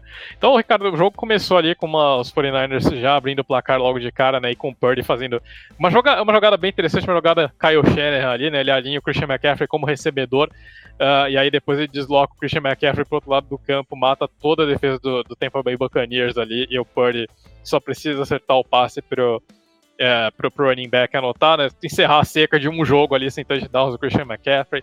Uh, não tinha anotado touchdown na semana passada, agora voltou a anotar. Uh, depois os, os, os, Niners conseguem anotar um field goal ali para 10 a 0 e os Buccaneers respondem com o touchdown ali do, uh, do Mike Evans, né, uma campanha que o, o, o, time dos, o time dos Bucks consegue algumas conversões importantes ali de, de descidas longas, né, uma segunda para 20 ali que o Baker Mayfield converte com um passe até bonito uh, pro, pro Cade Otten, e ali termina a campanha encontrando né, o Mike Evans, sempre ele ali o, doutrinando as defesas adversárias. E Ricardo foi bem a tônica do jogo, né? O, foi até comentar na transmissão ali do jogo na, na Fox Sports americana. Uh, os Niners, eles o tempo inteiro tentavam abrir vantagem, conseguiam colocar duas posses, e os Buccaneers não se entregavam ali, né? Iam lá e buscavam e conseguiam manter o jogo numa diferença relativamente apertada. Uh, os Niners conseguiram abrir 13 a 7 e logo em seguida. E aí no início do terceiro quarto, os Niners têm uma explosão ofensiva que basicamente mata o jogo, né? Então, Ricardo, como você destacou, né? Teve esse touchdown belíssimo ali do Brock Purdy pro Ben Ayuk, uma bola difícil. Uh, ele tava com o. É, com, com o Dean completamente colado, né, colado nele, uma janela bem apertada, mas que o Purdy é, consegue acertar um, um passe, um back shoulder ali pro Ayuk, né, então aquela bola que não tem como ninguém, não tinha como ninguém dos Buccaneers chegar perto dela, é um passe dificílimo de acertar, mas que o, o quarterback dos 49ers é, volta e meia tem conseguido executar, né, então o Purdy também tem sim seus lampejos ali, né, ele não é só aquele, aquele uh, o avatar do Kyle Shanahan em campo, mas ele também tem os seus momentos de brilho ali, como foi esse touchdown pro Brandon Ayuk, né? E aí os Niners depois conseguem, além desse touchdown do, uh, do Ayuk, o time consegue anotar um touchdown com o Jordan Kittle ali, né? Uma bola que o, o Purdy consegue colocar no canto da end zone.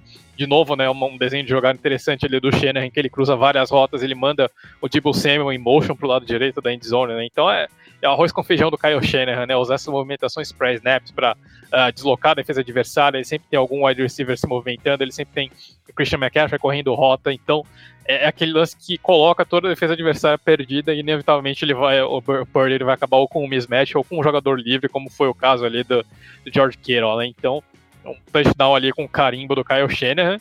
E os Buccaneers não se entregaram, né? É, de novo, o time, é, depois, o time conseguiu uma campanha rápida para responder com um touchdown do Rashad White uh, e manter a, manter a diferença ali é, ainda em duas posses de bola, né? Depois disso. É, mas realmente acho que faltou um pouquinho de fogo para os Buccaneers nessa parte final da partida, né? É, os dois times pararam de produzir touchdowns ali, obviamente melhor para os 49ers, que já tinham duas posses de frente no jogo, né? Uh, acho que, no geral, para os Buccaneers talvez tenha sido até um jogo positivo. Uh, o, time, o time teve, teve chances ali de ganhar dos 49ers nessa partida. Teve chance de não ganhar, mas pelo menos acho que deixar essa partida em uma diferença menor. 27 a 14 contra um time que é muito superior não é um resultado tão ruim. E os Buccaneers acho que tem sido o time menos pior dessa NFC South, Ricardo. Apesar dos Saints, uh, acho que os Saints têm oscilado demais.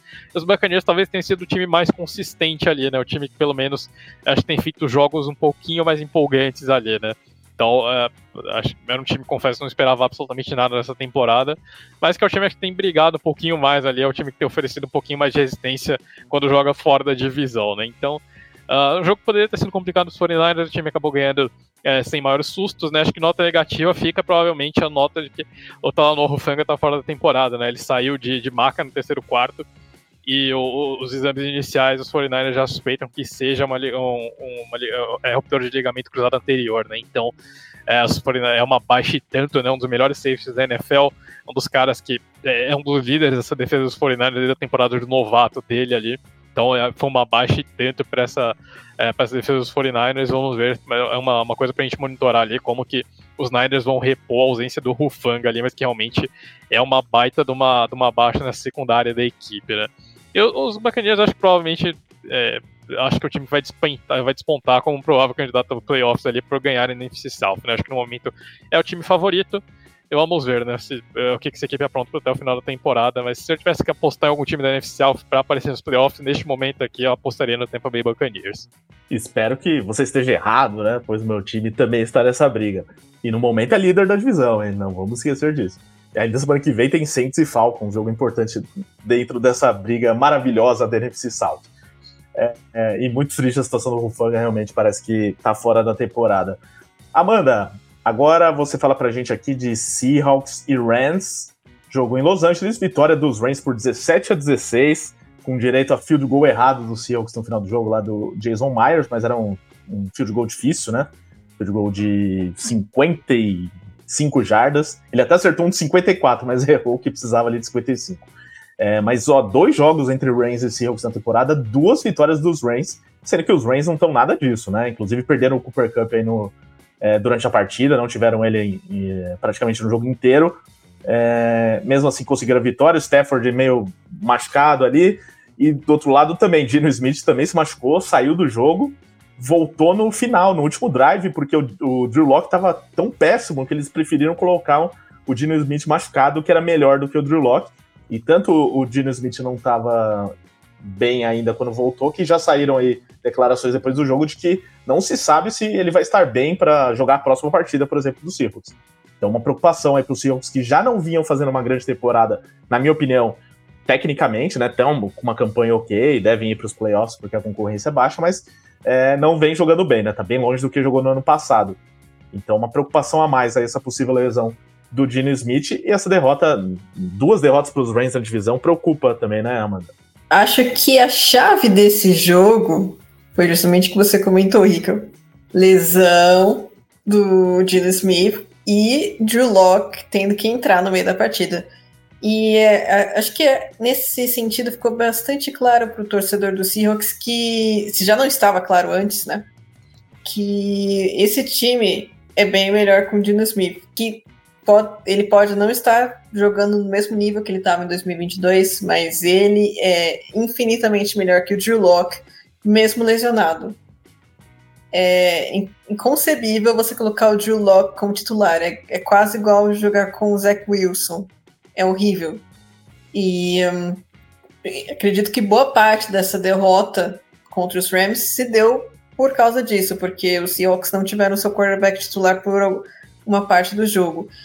E além da, dessa lesão do Gino Smith e a lesão do Cooper Cup, que é importante pro lado dos Rams, né? Teve também a lesão do Kenneth Walker, lá do Seahawks, então também é, jogaram boa parte da partida sem seu running back titular. Quem que é, cobriu essa parte foi o, o Zach Charbonnet, que é calouro. E tudo bem que é, o running back atualmente é uma peça mais substituível do que o quarterback é. Só que também faz uma diferença na, no andamento do jogo, né? principalmente quando você perde o seu running back titular. Mas o jogo parecia que ia começar a favor do Seahawks, né? O, o Smith ele começou passando para o touchdown do DK Metcalf para abrir 7 a 0. Os Rams eles sofreram um turnover on downs logo na sequência, na linha de duas jardas do, do campo de ataque, então perderam uma chance ali de ouro para pontuar. Os Seahawks então anotaram dois field goals em sequência para abrir 3 a 0 e antes do final do primeiro tempo, o Matthew Stafford encontrou o Pucanacua para deixar o placar 3 a 7 e alcançável para os Rams, né? E aqui também vale lembrar em termos de lesões, o, no, no lado dos Seahawks, o Tyler Lockett também jogou baleado, então as lesões também derrubaram um pouco esse é, desempenho do time no geral, né? Na volta do segundo tempo, os Seahawks eles conseguiram mais um field goal para deixar de 6 a 7. E aí a gente teve um festival de punch, principalmente depois da, da lesão do, do Gino Smith. E o Matthew Stafford interceptado. Mas mesmo assim, Drew Locke em campo. O ataque do Seahawks não conseguia produzir muita coisa. Os Rams tomaram a bola e conseguiram um touchdown terrestre com o Darren Henderson Jr. e até um touchdown engraçadinho, né? Porque na, na jogada anterior ele vai com tudo para tentar cruzar a, o plano de jogo para marcar o touchdown, mas o defensor do Seahawks faz um tackle maravilhoso, que é como se ele tivesse batido na parede e voltado. O, os comentaristas da, da Red Zone estavam até meio em dúvida, né, se tinha conseguido ou não, mas não tinha conseguido. Mas aí não tem problema, você tá na linha de uma jarda, você corre pelo meio de novo, não tem problema. E aí, que foi o, o touchdown do Darren Ransom. A bola volta para Drew Locke. Novamente, nada acontece, né? Os Rams retomam a bola, anotam mais um field goal. E aí o Pete Carroll opta por colocar o Dino Smith machucado em campo do que deixar o Drew Locke porque a diferença é, é surreal. O Drew Locke ele não, não tem a mínima confiança para ser um quarterback titular de NFL, ou até mesmo para ser um reserva nesse caso, né? Porque ele é um reserva, mas um bom reserva, ele tem que entrar nessas situações e passar tranquilidade para o time. Ele tem que converter passes, tem que fazer o jogo dele, né? Até porque é uma oportunidade de, de aparecer. E Drew Locke não conseguiu isso, Gino Smith teve que voltar, ele conseguiu conduzir a campanha de field goal, só que sobrou um tempo no relógio. E aí é que eu acho que teve um erro estratégico do Pete Carroll. Ele ainda tinha tempo para um passe rápido para conseguir posicionar melhor o kicker em vez de 55 jardas, ser 50 jardas, quem sabe até 49, 48 jardas. Só que ele confiou na, na perna do Jason Myers. E, assim, aqui eu não vou culpar o kicker, porque um, 55 jardas não é um chute automático. Não é, um, não é, por exemplo, o field goal que o kicker dos, dos 49ers errou na partida contra os Browns, que era um field goal de 37 jardas, e isso sim, o, o kicker tem a obrigação de acertar. É, um field goal de 50, acima de 50 jardas é, já é um pouquinho mais difícil, né? O Myers é um kicker até confiável, mas errou. É, a bola fez uma curva meio estranha para a direita, parece que faltou também um pouquinho de feijão, errou o chute. Fato é que o Dennis Smith conseguiu posicionar o kicker dele para vitória. Se o Pete Carroll tivesse gerenciado um pouco melhor o relógio, tivesse é, até posicionado melhor o Jason Myers, talvez os Seahawks tivessem ganhado esse jogo essa é a realidade. Talvez os Seahawks tivessem ganhado esse jogo, apesar do, de terem jogado com o Drew Locke boa parte da partida, apesar de terem perdido é, o Kenneth Walker e até o Gino Smith e até, inclusive, o, o Lockett machucado. Mas enfim, é, de qualquer forma, perderam o jogo, né? Eu posso ficar listando os, os, cenários hipotéticos, mas não muda a realidade de que o time tem duas derrotas para Los Angeles Rams, que pode custar caro numa decisão de, de vaga de wildcard na NFC. Novamente, a NFC não, não tem um cenário muito concorrido, pelo menos não tão concorrido quanto da AFC para o wildcard. Mas os Seahawks, eles poderiam ter se aproveitado melhor e poderiam ter é, ganhado esse jogo.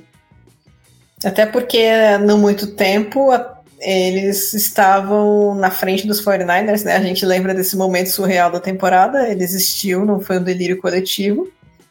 Prova de que esse time tem alguns méritos, mas precisa ganhar jogos que são vencíveis. Então, é isso. Para os Rams, é realmente torcer para a lesão do Cooper Cup não ser muito grave. Tudo bem que tem o Puka na Cua, tem Tutu Atwell, tem algumas opções ali, mas É, não dá. O Cooper Cup é o, é o melhor recebedor desse ataque ainda. Precisa dele. Na próxima rodada tem Niners e Seahawks. Jogo, inclusive, que é, na, é um dos jogos do Thanksgiving, né? Na, na quinta-feira. Então, jogo interessante aí para ver esse momento das duas equipes. É, se realmente os Niners se provam como um time superior e ganha a divisão, se o Seahawks realmente tem condições, apesar desses problemas todos. Sem o, se não tiver o Dino Smith, vai ser bem difícil concorrer nesse jogo, né? Vamos falar a verdade. É, Fábio, agora você fala pra gente de Chargers e Packers, vitória dos Packers por 23 a 20, uma das. Não vou dizer nem que é uma zebra, né? porque a gente acaba colocando o Chargers como favorito em muitos jogos, eles não, não se confirmam nunca como favoritos em nada. E eles têm a mesma campanha do Green Bay Packers, né? Então também não dá para dizer que é, que é uma grande zebra. Mas vou deixar você discorrer sobre esse jogo, até porque eu sei que você quer falar muito de Justin Herbert, dessa situação toda dos Chargers, de Joey Bosa machucado mais uma vez. Explica pra gente, então, como que os Packers conseguiram ganhar o jogo. E falando em lesão, também os Packers que perderam o Aaron Jones aí durante a partida, tá? Exatamente, perderam o Jones, mas uh, pelo, que eu, pelo que eu li, uh, a, a, a, o susto durante o jogo foi maior do que, do que a lesão esperada ali. É, pelo, o, acho que o Matt LaFleur falou que o, que o Aaron Jones estava se sentindo bem, assim, não, não deve ser algo de uma lesão de longo termo, assim, né, que nem eles chamam. Eu acho que a grande questão dessa partida é, é, é um roteiro repetido, né, e é muito chato falar isso. É, porque às vezes a gente acaba, parece que a gente tira o mérito de, de determinadas evoluções quando elas existem, Uh, e por, por, conta de uma fama que a equipe já pegou, né? Mas os Chargers, infelizmente, eles, eles são insuficientes, essa é a verdade. É um time que tem 10 jogos já, já disputados no ano e tem uh, 4, 6 de recorde, né? Sendo que a gente, uh, muita gente colocava os Chargers como possíveis campeões da divisão, uh, ou quem não colocava eles disputando a divisão com os Chiefs, colocava eles com certeza como uma das vagas de wild card, né? Para ir para para a temporada. É, e o time, ele, ele simplesmente não consegue performar. E acho que a derrota de hoje ela pode ter um impacto bem, bem negativo dentro do vestiário. Por que isso? Uh, ao final da partida, o, o Brandon Staley foi muito questionado pela mídia uh, sobre uh, as chamadas defensivas e de como essa defesa acaba, às vezes, não acompanhando o ritmo de um ataque bom e isso acaba resultando em derrotas, né? Na, somando os, apenas as últimas duas partidas, a defesa tem praticamente mil jardas cedidas, 64 pontos sofridos. É, os Packers eles não tinham conseguido 400 jardas de ataque ainda e também não tinham conseguido um jogo de mais de 300 jardas aéreas do Jordan Love. Isso aconteceu uh, pela primeira vez hoje. E, e o Burns ele se mostrou muito incomodado com os questionamentos e ele disse para a mídia parar de questionar porque ele vai continuar assim fazendo as chamadas defensivas, né, o play calling no caso, ele vai fazer as chamadas e que ele tem total confiança de que a defesa sempre dá uma chance de vitória aos Chargers. Né, essas são as palavras dele ao final do, do, do jogo, uma coletiva que foi bem tensa. É, e ele chega a colocar, e é esse o momento, esse o momento que eu acho que, que você arrisca perder um pouquinho seu vestiário, né? Ele diz que uh, o ataque não foi bem na red zone, uh, que teve muitos drops e, e, que a OL cedeu muito sex. E aí ele fala, ah, é, é, tudo, tudo é uma responsabilidade minha, é, mas a gente não pode colocar a culpa numa unidade só. E, e, eu acho que é uma declaração muito infeliz, né? Porque ele acaba. No momento que você diz que a OL se deu sex, que a gente teve drops e não jogou bem na red zone, a gente tá colocando só efeitos do ataque.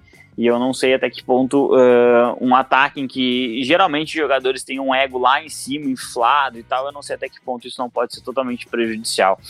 É, basicamente sobre o jogo em si, é, os Packers eles conseguiram ser um pouquinho mais criativos, né? Eles conseguiram é, trazer um pouquinho mais é, de, de, elementos inesperados pelo, pelo adversário. Então, isso fica, eu acho, bem claro na, na corrida que o, que o Reed consegue um touchdown bem longo no end around.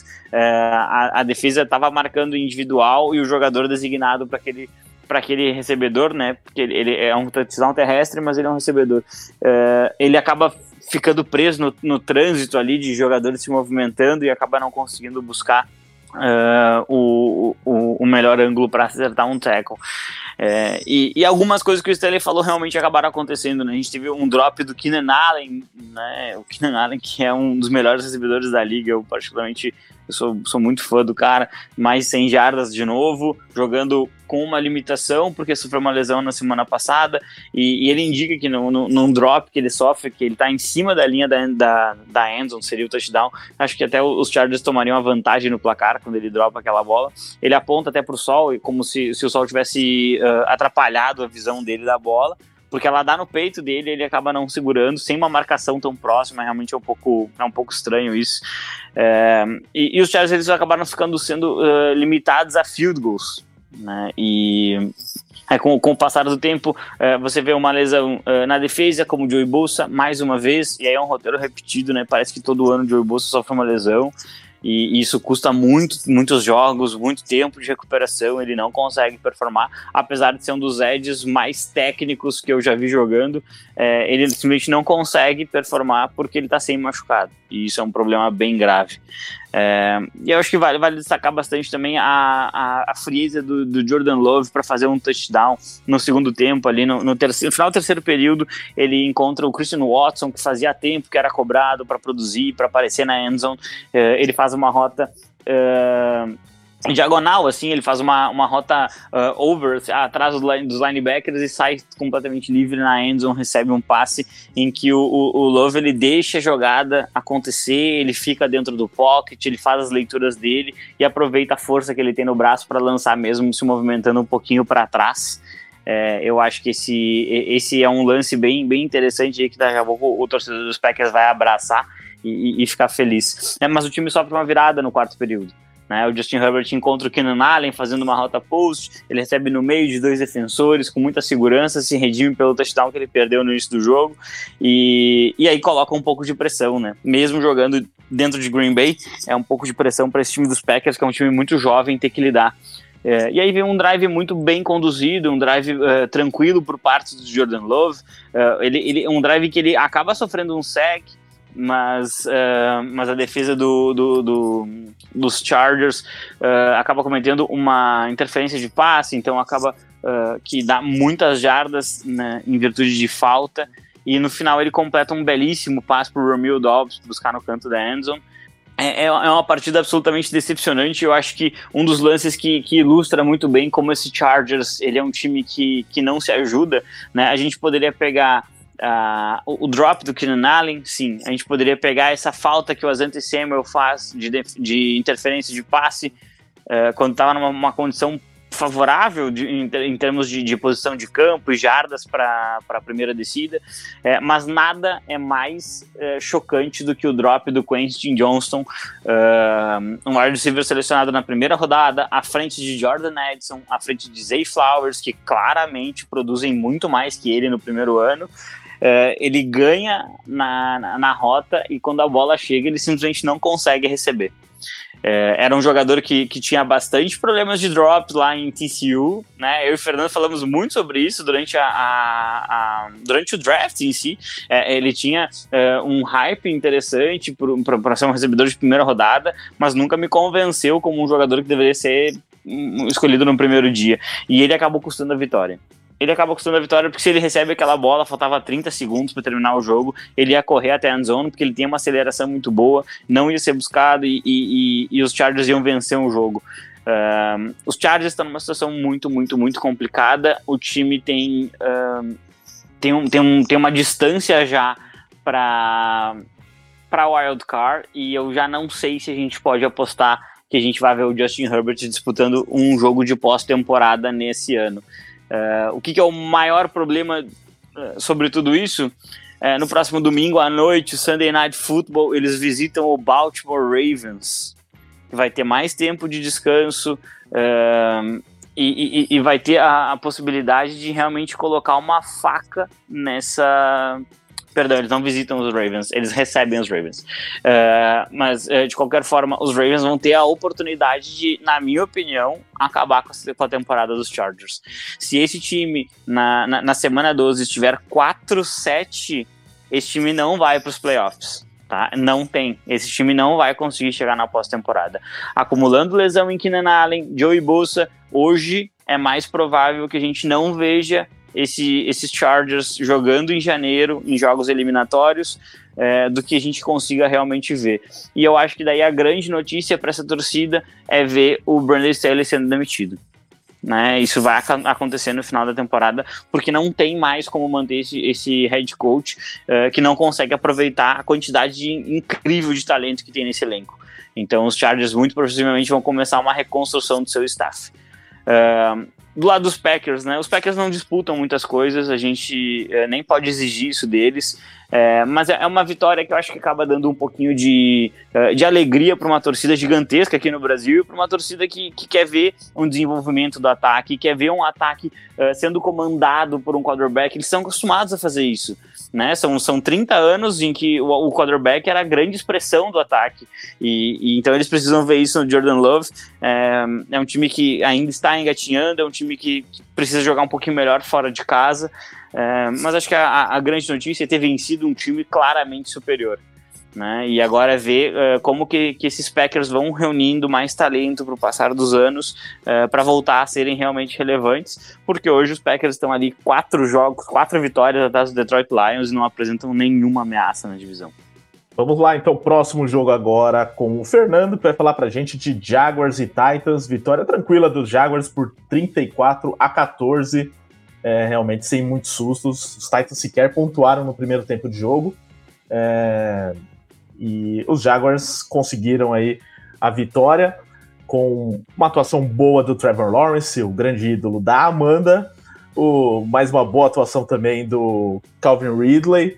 É, enfim, mas os Titans nesse momento talvez não sejam dos times mais ameaçadores, né? Realmente o time tá numa situação tão bizarra que até teve até touchdown do Jeffrey Simmons recebendo o passe, porque o resto do time também, o, o, resto do corpo de recebedores não é grande coisa, né? Então, até o Simmons tá aparecendo aí como opção. É, então, fala pra gente desse jogo, Fernando, é, se o que, que isso significa, essa vitória pode significar para os Jaguars, o que, que os Titans estão querendo da vida, se o Will Levis está te agradando, ou se só agradou naquele primeiro jogo, diz aí pra gente. Bom, Ricardo, é, eu acho que os Jaguars precisavam muito dessa vitória, né? Principalmente depois daquela derrota que o time sofreu para os 49ers, da forma como ela aconteceu, né? O Trevor Lawrence até deu uma declaração durante a semana que a NFL é isso, né? Você, é, é, você simplesmente apagar a semana anterior da sua cabeça, independente se você perde feio, se você ganha uma vantagem elástica, é simplesmente esquecer que a semana anterior aconteceu e, e mudar totalmente a atenção para o jogo seguinte, né? Como a Amanda falou uh, sobre a questão do, do Thursday Night, sobre semanas curtas, né? A NFL, querendo ou não, você tem uma semana entre uma partida e outra, então você não tem muito tempo para ficar remoendo o resultado, de fato, né? É, é colocar a cabeça no lugar e uh, entrar em campo de novo. Eu acho que foi isso que os Jaguars fizeram, né? E para um time que tem pretensões de chegar longe na pós-temporada, uh, precisava muito disso, precisava muito de um desempenho como teve hoje, né? Os Jaguars. Uh, e acho que foi hoje foi um jogo que a gente viu um pouquinho mais desse ataque dos Jaguars uh, funcionando da forma que precisaria funcionar, né?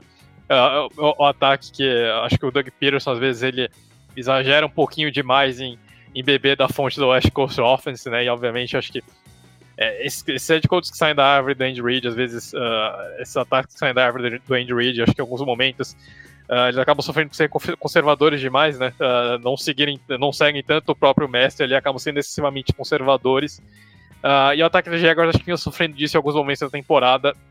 E contra os 49ers isso ficou bastante evidente, né? Então, uh, eu acho que o Doug Peterson ele aproveitou uh, essa derrota para entender que os, Jaguars uh, eles não podiam ficar simplesmente naquele dink and dunk eterno, porque alguma hora o time vai, precisa esticar o campo, precisa ameaçar as defesas adversárias verticalmente, né? Os times, os times simplesmente estavam lotando uh, próxima linha de scrimmage ali, tirando os passos curtos do Trevor Lawrence e, e, o ataque dos Jaguars não tinha opção em profundidade, né?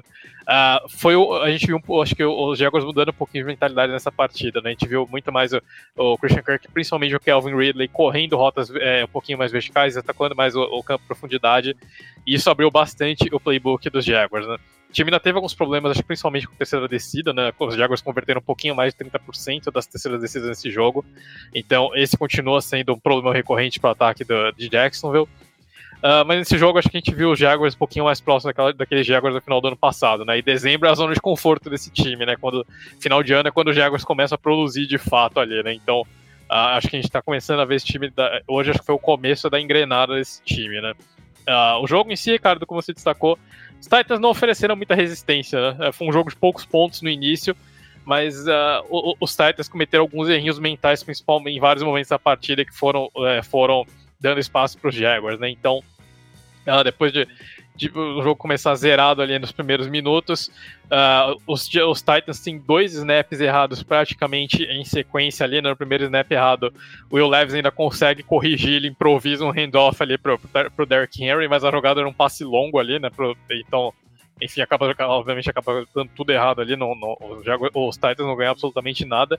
E aí no segundo snap, o Aaron Brewer de novo manda a bola alta. Dessa vez o Will Levis não consegue segurar. O Derrick Henry até tenta salvar ali, mas não consegue e o, os Titans acabam sofrendo um, um, um, turnover, né? O Will Levis até conversou com o Brewer depois, e acho que eles se acertaram ali, né?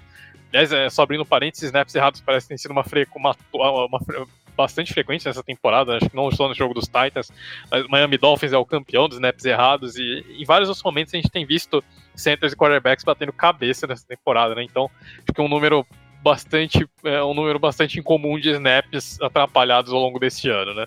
Mas e aí os, os Jaguars aproveitam essa oportunidade, né? E o time consegue converter uma terceira descida ainda numa falta do, do Tennessee Titans, né? Aliás, os Jaguars conseguiram acho que três conversões importantes de terceira descidas em faltas do, da defesa do Tennessee Titans, né? Então, esses erros mentais dos Titans foram se repetindo, se acumulando e dando mais chances para é, pro Jacksonville Jaguars, né?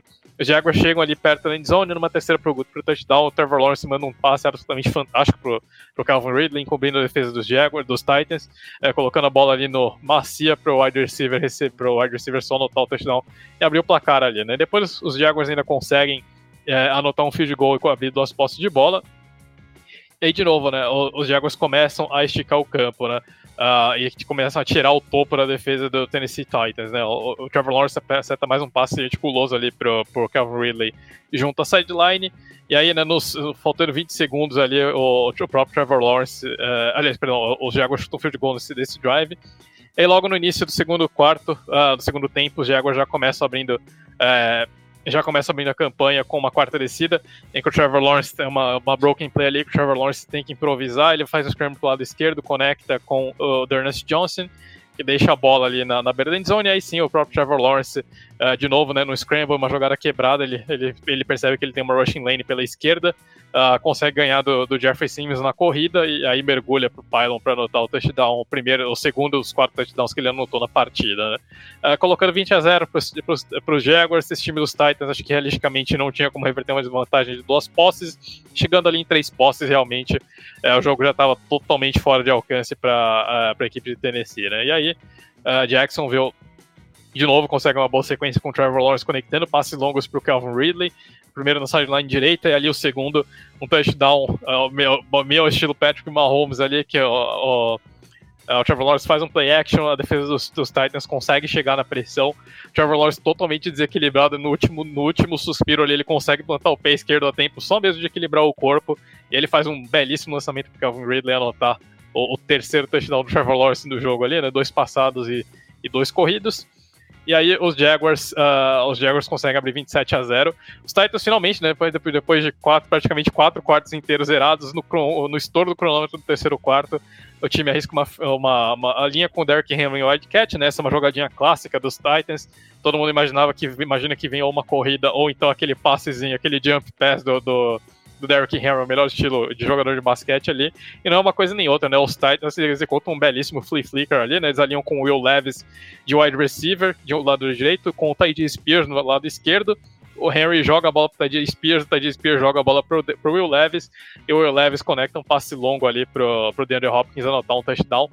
E de repente dá um pouquinho de esperança ali pros Titans, mas essa esperança ali é logo uh, destruída no início do, do, do último quarto, né? Os, uh, no retorno de punch ali, o long snapper dos, dos Jaguars consegue forçar um fumble do, da equipe do Tennessee Titans, ele mesmo recupera ali e é, coloca Jacksonville já no campo de ataque. Né? Depois os Jaguars converterem uma quarta descida, o Trevor Lawrence executa uma read option clássica ali, corre pelo lado direito e anota o quarto touchdown dele na partida, para basicamente matar o jogo. Né? Os, os, uh, os Jaguars abrem 34 a 7. Uh, e no, no, Garbage Time ali, com as bênçãos de, de São Blake Bortles ali, uh, o joguinho lá em Jacksonville, que obviamente teve a bênção de, de São Blake Bortles, os Titans conseguem anotar um touchdownzinho no final ali, né, com touchdown com o Jeffrey Simmons, né, o Mike Vrabel tava engraçadinho nesse jogo, tirou depois a Flea Flicker ali com o touchdown do Jordan Hopkins, ele resolve colocar o o, de, o defensive lineman, o, o grande nome dessa defesa dos Titans, para jogar no ataque, tira uma página ali do, do playbook do Dable Sweeney lá de Clemson, e aí a, a equipe de Tennessee consegue anotar esse touchdown para deixar em 34 a 14, mas que realmente não afetou, não mudou muita coisa ali no jogo, né? Vitória muito tranquila do Jacksonville Jaguars, acho que é um jogo muito mais próximo daquele Jaguars que a gente viu é, na reta final do ano passado, eu acho que é um Jaguars que a gente vai ver mais daqui, é, mais daqui para frente, né? Acho que em dezembro normalmente esse time começa a engrenar, ah, e hoje acho que foi uma das mostras disso. Né? A gente está chegando nessa, na reta final da temporada e agora eu acho que quando os Jaguars realmente vão começar a embalar e vão é, começar a incomodar ainda mais os times do, do topo da tabela ali da AFC, né? Continuo apostando nesse time como, como representante da AFC no Super Bowl. Ah, eu acho que, de novo, né, agora é realmente quando a gente vai ver a real, o Real Jacksonville Jaguars nessa fase da temporada ali, né? Hoje a gente já viu esse ataque jogando de uma forma bem mais interessante, bem mais criativa, né? Eu acho que aquela aquela chacoalhada que os Jaguars tomaram contra o San Francisco 49ers serviu para acordar o time ali. E os Jaguars já vieram, já vieram bem mais alertas nesse jogo contra os Titans. E só para não deixar passar o assunto Will Levis, Ricardo, acho que é um bom começo de carreira, né? O Will Levis a gente tem que levar em conta que ele não teve pré-temporada, e muito pelo contrário, né? Ele era o número 3 no depth chart dos Titans, e ele era o número 3 até ele virar titular. Ele deu basicamente, pulou de número 3 para titular, né? Então, Obviamente ele ainda tá aprendendo muita coisa nesse início de carreira, mas tem feito um início sólido, né? Acho que o único jogo realmente ruim dele foi contra os Buccaneers na semana passada. Esse jogo contra os Jaguars teve um início ruim, mas depois ele se encontrou um pouco.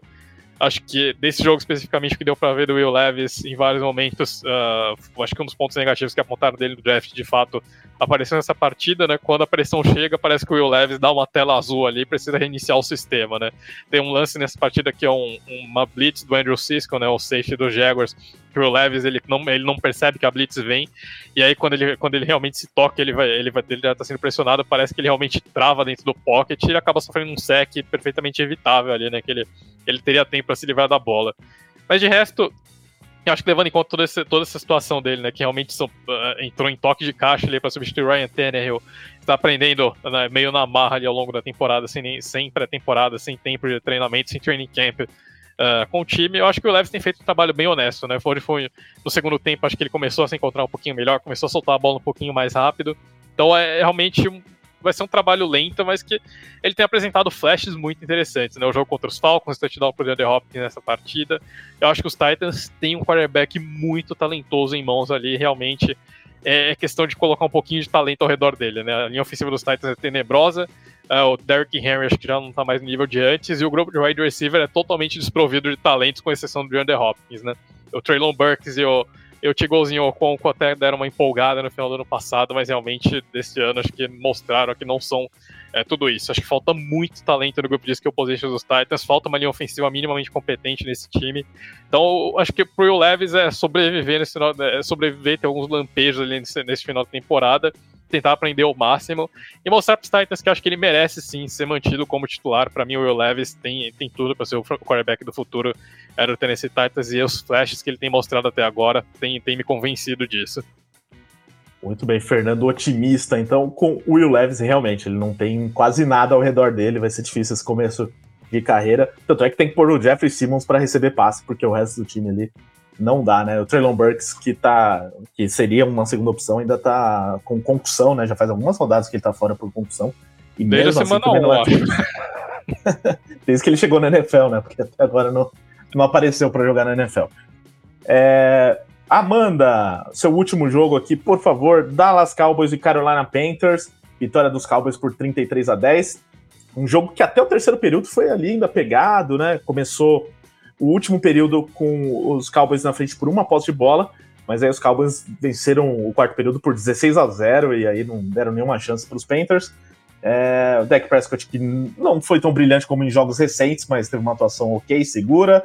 É, e, e, no ataque ele vale destacar também o Tony Pollard, que marca um touchdown, algo que ele não fazia desde a primeira rodada, né? Impressionante. É um jogador que a gente tem tanto hype, né? E teve toda uma expectativa na off-season por um novo contrato, mas que estava devendo um pouco, né? Então teve essa boa notícia também do Pollard. Agora nos Panthers, eu não sei se tem boa notícia não, viu, Amanda? Tem alguma que você queira contar pra gente? Diz aí o que, foi esse jogo, o que, você achou desse jogo e a situação das equipes. Teria uma boa notícia pros Panthers, mas eles não têm a primeira escolha do draft mais, então não tem mais. e, e escolheram o Bryce Young com essa e troca. Escolheram o Bryce Young. Nossa, realmente Pode ser que ele melhore. Aí, se ele melhorar no segundo ano, vão falar que a gente tá cornetando, que a gente tem que ter mais paciência, mas, cara, Bryce Young, é, ele precisa ter um salto muito grande né, na segunda temporada dele, porque a temporada de calor dele tá, tá horrenda, horrível. É, tudo bem, esse time também não tem muita coisa, mas podia produzir um pouquinho mais, né?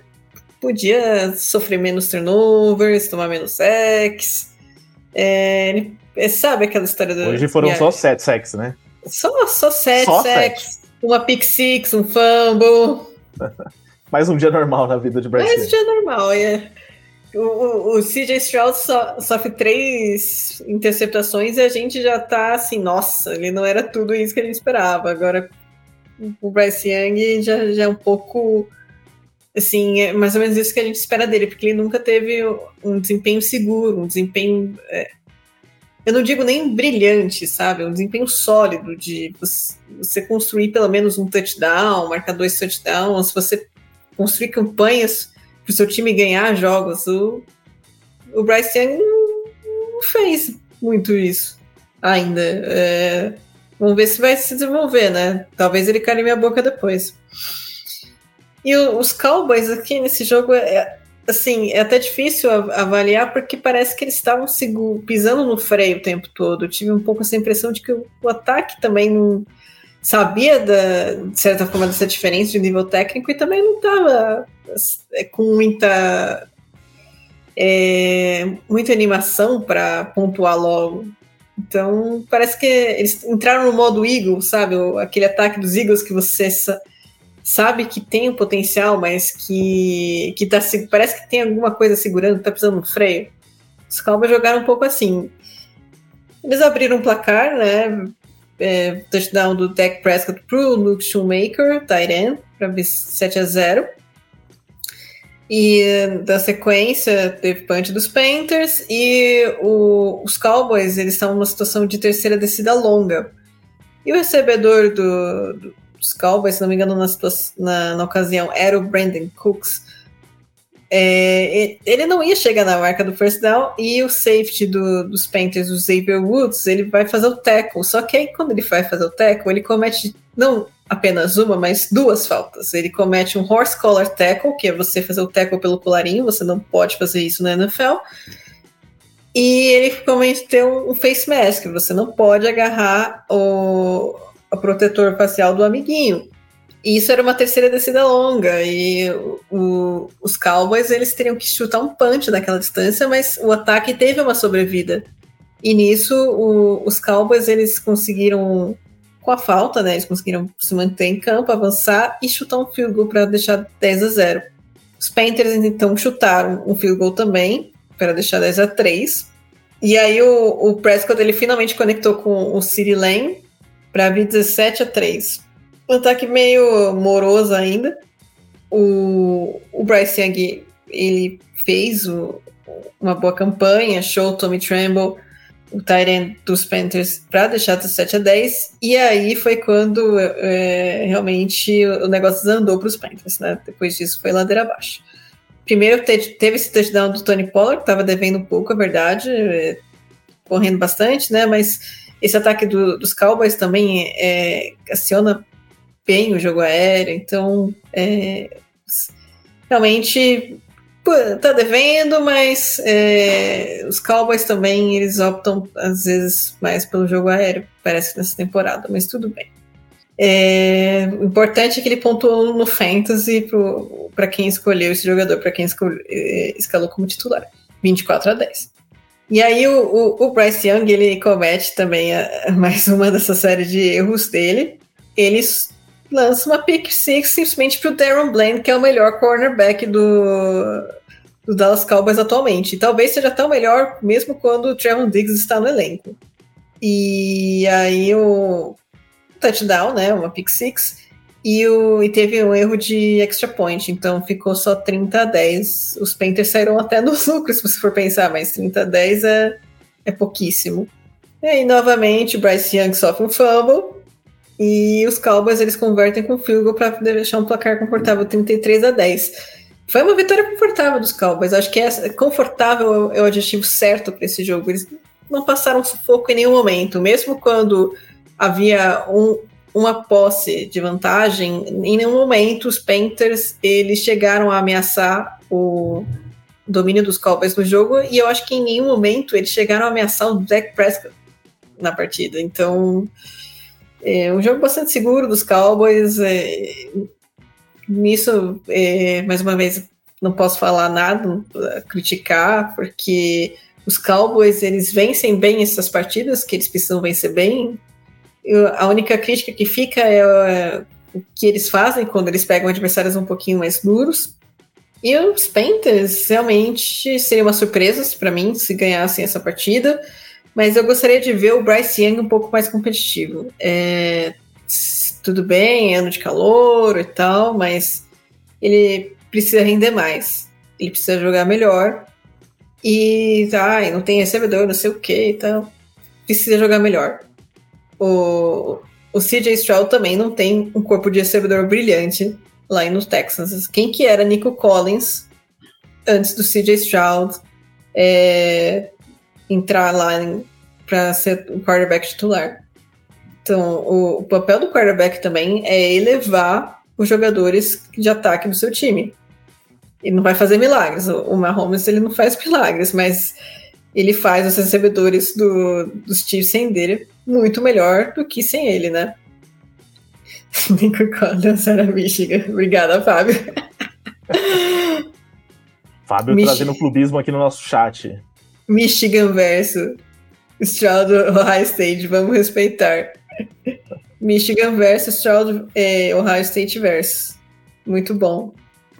Mas enfim. É, eu, eu queria ver um pouco mais do Bryce Young puxando a responsabilidade para si, criando jogadas, até saindo em scrambles, porque ele tinha essa habilidade no college. Entendo que, que há uma preocupação com o físico dele na NFL, né? mas precisa chamar mais responsabilidade, precisa aparecer mais pro jogo. É isso, Amanda, vou te liberar aqui, já que foram todos os seus jogos. Algo a acrescentar nessa despedida? Bom, um agradecimento ao ouvinte, né, que está acompanhando a gente, quase duas horas falando. E um abraço para você, um abraço para o Fábio, um abraço para o Fê, sempre uma honra dividir a bancada com vocês. E para o Monday Night Football, eu acho que tem tudo para ser um dos maiores, melhores confrontos da temporada. Eu aposto mais nos Eagles nesse momento. Eu acho que os Chiefs têm problemas com o grupo de recebedores, sim. Mas é, Patrick Mahomes, Andy Reid, não seria nenhuma surpresa se eles ganhassem esse jogo, até porque os Eagles não estão aquela máquina mortífera que muitos projetaram que seria, né? Então, é, é vai ser um Monday Night Football muito bom, principalmente comparado a, Monday Night Football das semanas anteriores. É isso. Valeu, Amanda.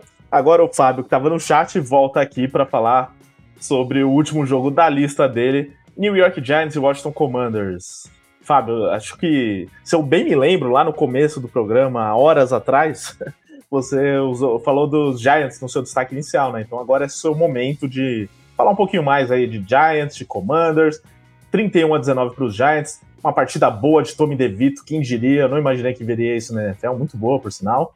Três touchdowns lançados, Saquon Barkley jogando bem mais uma vez. Esse Commanders aí que a gente, em alguns momentos, viu bons lampejos do time e tal, e até pensando em briga por algo maior na temporada, é, se provou mais uma vez um time que não é confiável. Conta aí o que você viu desse jogo e exalte ainda mais o New York Football Giants para alegria do nosso Lucão, Lucas Oliveira. É, a gente tem que aproveitar quando pode exaltar os Giants, não é uma coisa muito comum essa temporada, né? Os Giants eles chegaram à terceira vitória, a segunda contra o Washington. Então a gente vê que realmente a situação é muito engraçada. Lembra uma época que o no começo da carreira do Daniel Jones que ele não ganhava de ninguém, ele só tinha tipo duas vitórias da temporada era contra o Washington. Exatamente. É desde o começo da carreira Exatamente. do Daniel Jones. O que ele tem de freguês dos Cowboys, ele faz do, dos Commanders seus fregueses também. Né?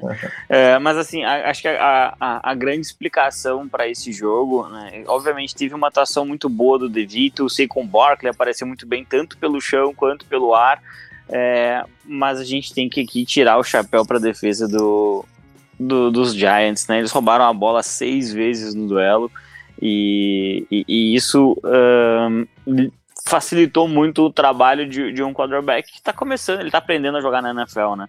O DeVito é justamente, ele é um, um jogador que está aprendendo ainda, né? Então a primeira, a primeira posse de Washington uh, terminou em interceptação do, do Sam Howell. A segunda, em fumble, é, e que foi uh, recuperado pela defesa, né? Foi um fumble do Logan Thomas.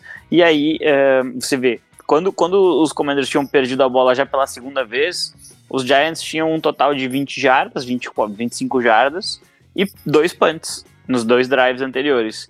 É, mas aí é, se você começa a dar muita chance pro azar, o azar vem, realmente acontece, né? O, o David ele consegue conectar um passe pro Saquon Barkley, ele ganha um, um pouco mais de 20 jardas e anota o touchdown. É, e novamente a gente vê a, a, defesa de Washington ela reagindo, né? A defesa de Washington ela, ela não jogou mal, Uh, ela conseguiu forçar muitos punts, turnovers on downs, mas o, o, ataque ele não entrou em campo durante o primeiro um quarto e meio e, e isso acabou facilitando um pouco, né? Aí tem um, tem um TD que, que, que deve ter né, dado uma dor de cabeça muito grande para é, para Washington, que é o segundo touchdown dos Giants, né, um touchdown do, uh, do Darius Layton. Ele recebe um passe completamente livre e aí quando o defensor se aproxima dele, ele só dá uma gingada e o defensor se perde completamente, ele corre até a end zone, um touchdown de, de 40 jardas, uh, que, que abriu um 14 a 3 ali. e a gente até vê Uh, o, o Sam Howell tentando puxar o time, tentando melhorar a situação, mas na volta do intervalo, primeira a, tem um tem um, um o kickoff e, e, e, o Byron Pringle, né, ex-Kansas City Chiefs, ele sofre um fumble no, no, no retorno. É, então, assim, é, cara, é muito complicado você entregar a bola tantas vezes para o adversário e, e, e, acreditar que vai chegar eventualmente a uma vitória. É, mas, é, como a NFL ela, ela, permite a loucura, né? É, a gente abre o último período num 14 a 12 para os Giants.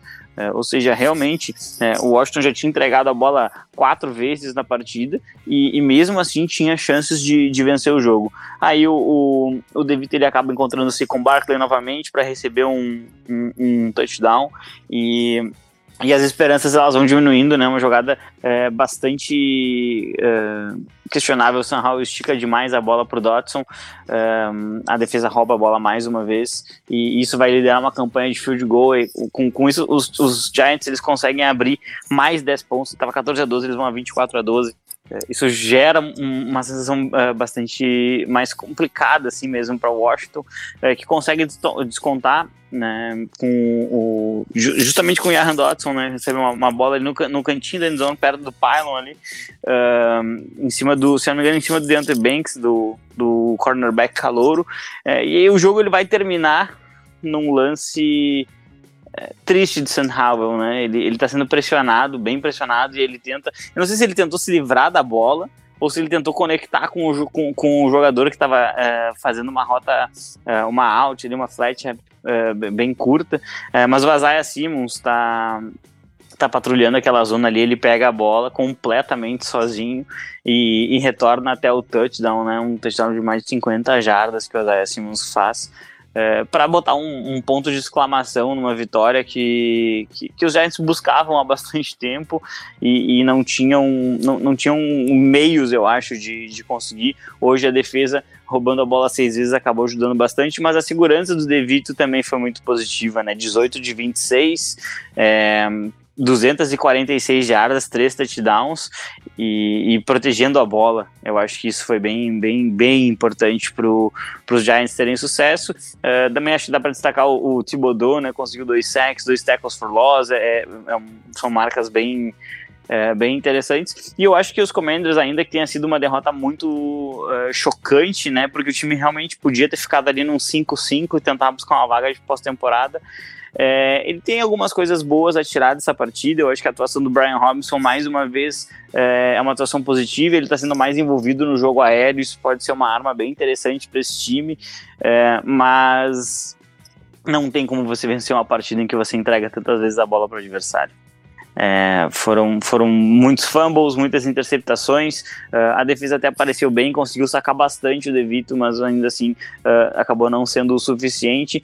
Uh, eu vejo que os, os Commanders eles vão mudar o, o, front staff deles ali. Muito possivelmente o Binemi, que hoje é o coordenador ofensivo, possa assumir mesmo com o head coach. Ron Rivera, eu dificilmente acho que, que vai voltar é, porque ele não consegue obter resultados, né? Hoje o time tá num 4-7, né? Então até corrigindo, ele não ficaria 5-5, ele ficaria 5-6 com a vitória. É um 4-7 que, que acaba com o ano. É, e os Giants, ele, é, depois de um ano de playoffs em que eles vencem Minnesota Vikings fora de casa, é, um time que tá 3-8, não, não tem muito o que fazer é, na franquia de Nova York. Eu acho que tem que projetar ali se eles vão renovar uh, em longo termo ali com o, com o Barkley, se vão. Uh, como é que vai ser a recuperação do Daniel Jones, e, e, se o time vai decidir investir em wide receiver, né? Que é um problema bem grave lá que, que Nova York tem, que não consegue solucionar de jeito nenhum. Então, é, esse é o ponto. Acho que a defesa evoluiu ao longo da temporada com o Martin Day. Acho que é, isso foi, foi um, é, um, é um ponto positivo que dá para extrair, mas o ataque ele parece não ter qualidade e ainda está um pouco engessado demais. Né? É difícil analisar agora, porque tem um quarterback que não é o titular, mas ainda assim acho que o Brian Devil ele tem que extrair muitas lições dessa temporada e ver se no próximo ano ele consegue ser competitivo novamente, né? Porque uh, aquele time do ano passado hoje realmente não existe mais. Tá certo, vou liberar o Fábio aqui também. Algo a acrescentar? Fábio quer falar também do Monday Night, que nem a Amanda. Ah, eu tô muito, muito ansioso para esse jogo. Acho que um, pode ser uma partida absolutamente uh, maravilhosa de se acompanhar. É é eu, eu, vejo que, né, de um lado, a gente vai ter ali aquele combo que é, que é sempre letal, né? Andy Reid, Patrick Mahomes. Eh, e de outro, uh, eu acho que é um time bem mais qualificado, né? Eu acho que os Eagles eles são muito mais completos que os Chiefs hoje. Uh, e acho que a, a grande, a, a, grande questão é ver como que uma defesa dos Chiefs, né? Que, que é, evoluiu tanto da última temporada para essa, como que ela vai conseguir enfrentar um ataque que consegue correr com a bola com eficiência, eh, consegue correr com o quarterback, né? Não só com os recebedores, não, não só com os running backs, mas com, com o quarterback também. É, consegue passes curtos é, com qualidade, consegue passes longos também muita qualidade. É um time absolutamente completo esse time dos Eagles. É, vai ser um, um, um, grande desafio. E claro, né? Os Eagles eles entram com aquele, com aquele Super Bowl entalado na garganta. Então eu acho que tem esse, esse fator extra, assim, eu estou bem, bem ansioso, acho que vai ser um, um, um belíssimo jogo que nós teremos essa segunda-feira à noite. Um grande abraço, Ricardo, Fernando, todos que nos ouviram aqui no, no, no, podcast. Semana que vem, mais uma vez, estaremos aqui analisando. E vamos ver se a gente traz mais uma pitada de college, né? Dependendo do resultado do The Game. Sim, já teremos muitas coisas para analisar também do, dessa última rodada aí do college. Valeu então, Fábio. Fernando, daqui a pouco a gente volta para falar do Sunday Night Football. Estamos de olho aqui em Vikings e Broncos. Traremos em instantes. Agora sim, para fechar mais um domingo de NFL, vamos falar do Sunday Night Football, claro. Vitória do Denver Broncos sobre o Minnesota Vikings por 21 a 20. Simplesmente a quarta vitória seguida do Denver Broncos, que em dado momento da temporada brigava aí para ter uh, talvez a primeira escolha do, do próximo draft. Agora briga por playoffs, estando aí a uma vitória da zona de classificação para os playoffs. Quem diria? É, os Broncos que tiveram cinco field goals nesse jogo, só marcaram o touchdown no fim. E esse touchdown foi o bastante, né? Mais um game winning drive para o Russell Wilson. É, é e os Broncos conquistando a vitória os Vikings que tiveram ali alguns lampejos bons do Joshua Dobbs, né, que vem nesse comecinho aí de, é, de carreira nos Vikings mostrando algumas coisas, tendo bons momentos e tal, mas como a gente estava brincando aqui até fora do ar, é um futebol americano meio freestyle do Joshua Dobbs, que é difícil de ser confiável, né? Então esse Vikings sem o Kirk Cousins é, eu já previa que não teria uma vida tão fácil, apesar do que o, das vitórias que conseguiu com o Dobbs. Então, derrota aí que vai ser dolorida para os Vikings pela forma como foi. mas que é, dá para entender como aconteceu também. Fernando, conta aí pra gente o que, que você viu desse Sunday Night e quem sabe se você confia que esse Denver Broncos aí é um time confiável e que pode brigar por algo mais na temporada, já que tá começando a enfileirar vitórias e tal, ou se foi mais circunstância aí o que aconteceu nesse jogo e nos últimos. Aliás, semana passada você deu aquela zicada, né, no Monday Night Football, você falou que ia perder dos Bills, aí não só ganhou dos Bills, como agora ganhou dos Vikings também, Fernando. É, pois é, né, Ricardo? O, o, mas os Broncos estão um time interessante, né? Agora que essa defesa se acertou. Obviamente que esse ataque com o Russell Wilson ainda não rende aquilo que se esperava, acho que fica bem claro que não, acho que nunca vai chegar a render uh, aquilo que se imaginava que esse ataque fosse render quando os Broncos tocaram pelo Russell Wilson, mas acho que enquanto essa defesa continuar jogando em altíssimo nível como ela vem jogando nas últimas partidas, né, uh, a gente pode considerar o Denver Broncos como um time confiável, sim, acho que não é um, um contender longe disso, mas é um time que a gente pode, que pode ter esperança ali que vai incomodar semana a semana, né, ganhou do Kansas City Chiefs já, né, então isso por si só acho que já é é uma prova de que os Broncos vêm para são um time que incomoda semana a semana. E acho que é, enquanto é, mas obviamente, cara, acho que é, o ataque precisa contribuir um pouquinho mais, né? É, não dá para confiar que a defesa vai forçar 3, 4 turnovers por jogo, como tem sido nessa sequência. Né? Os Broncos completaram o terceiro jogo consecutivo com pelo menos 3 turnovers forçados, né?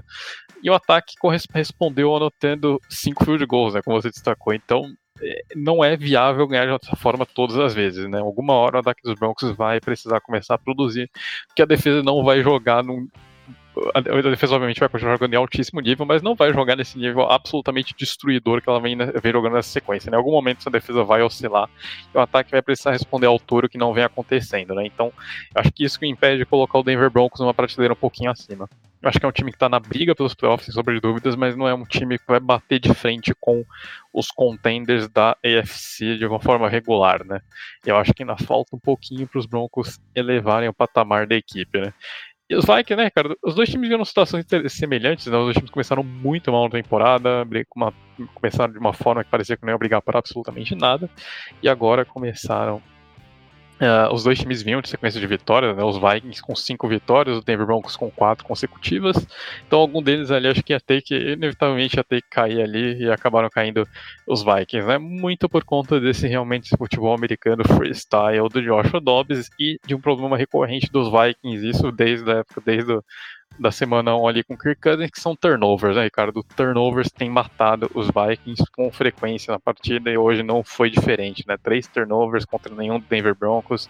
É muito difícil você ganhar quando você perde a batalha dos turnovers dessa forma, menos que você seja o Detroit Lions, aí os Lions normalmente conseguem ganhar mesmo cometendo 50 turnovers num jogo. Mas os Vikings ainda não estão nesse nível, né? Era uma vitória importante para o time, justamente para pressionar os Lions dentro da divisão.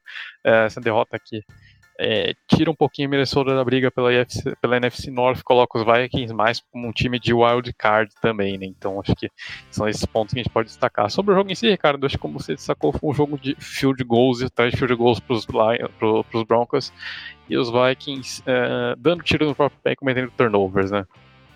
O tempo inteiro Minnesota entregando a bola, né, desde o primeiro drive, aliás, né, o jogo começou com uma, uma trick play ali dos Vikings, com o, o TJ Hawkins olhando under center ali, dando handoff pro Joshua Dobbs, que foi lá e perdeu a bola num, num tackle do Browning ali, é, que o Macmillan recupera, e os Broncos anotam field goal, né, aliás, os três turnovers do Minnesota Vikings foram convertidos em field goals pelo Denver Broncos, que é melhor do que nada, mas é, é preocupante que esse time não conseguiu converter um touchdown em cima dos turnovers dos Vikings, né, então Uh, mais uma vez, acho que isso mostra como esse ataque tem enfrentado dificuldades. Né? Uma boa partida da defesa dos Vikings sob o comando do Brian Flores, é verdade, né? Acho que lembrando os áureos tempos do Mike Zimmer, mas uh, é, não foi suficiente para conter os Broncos, né?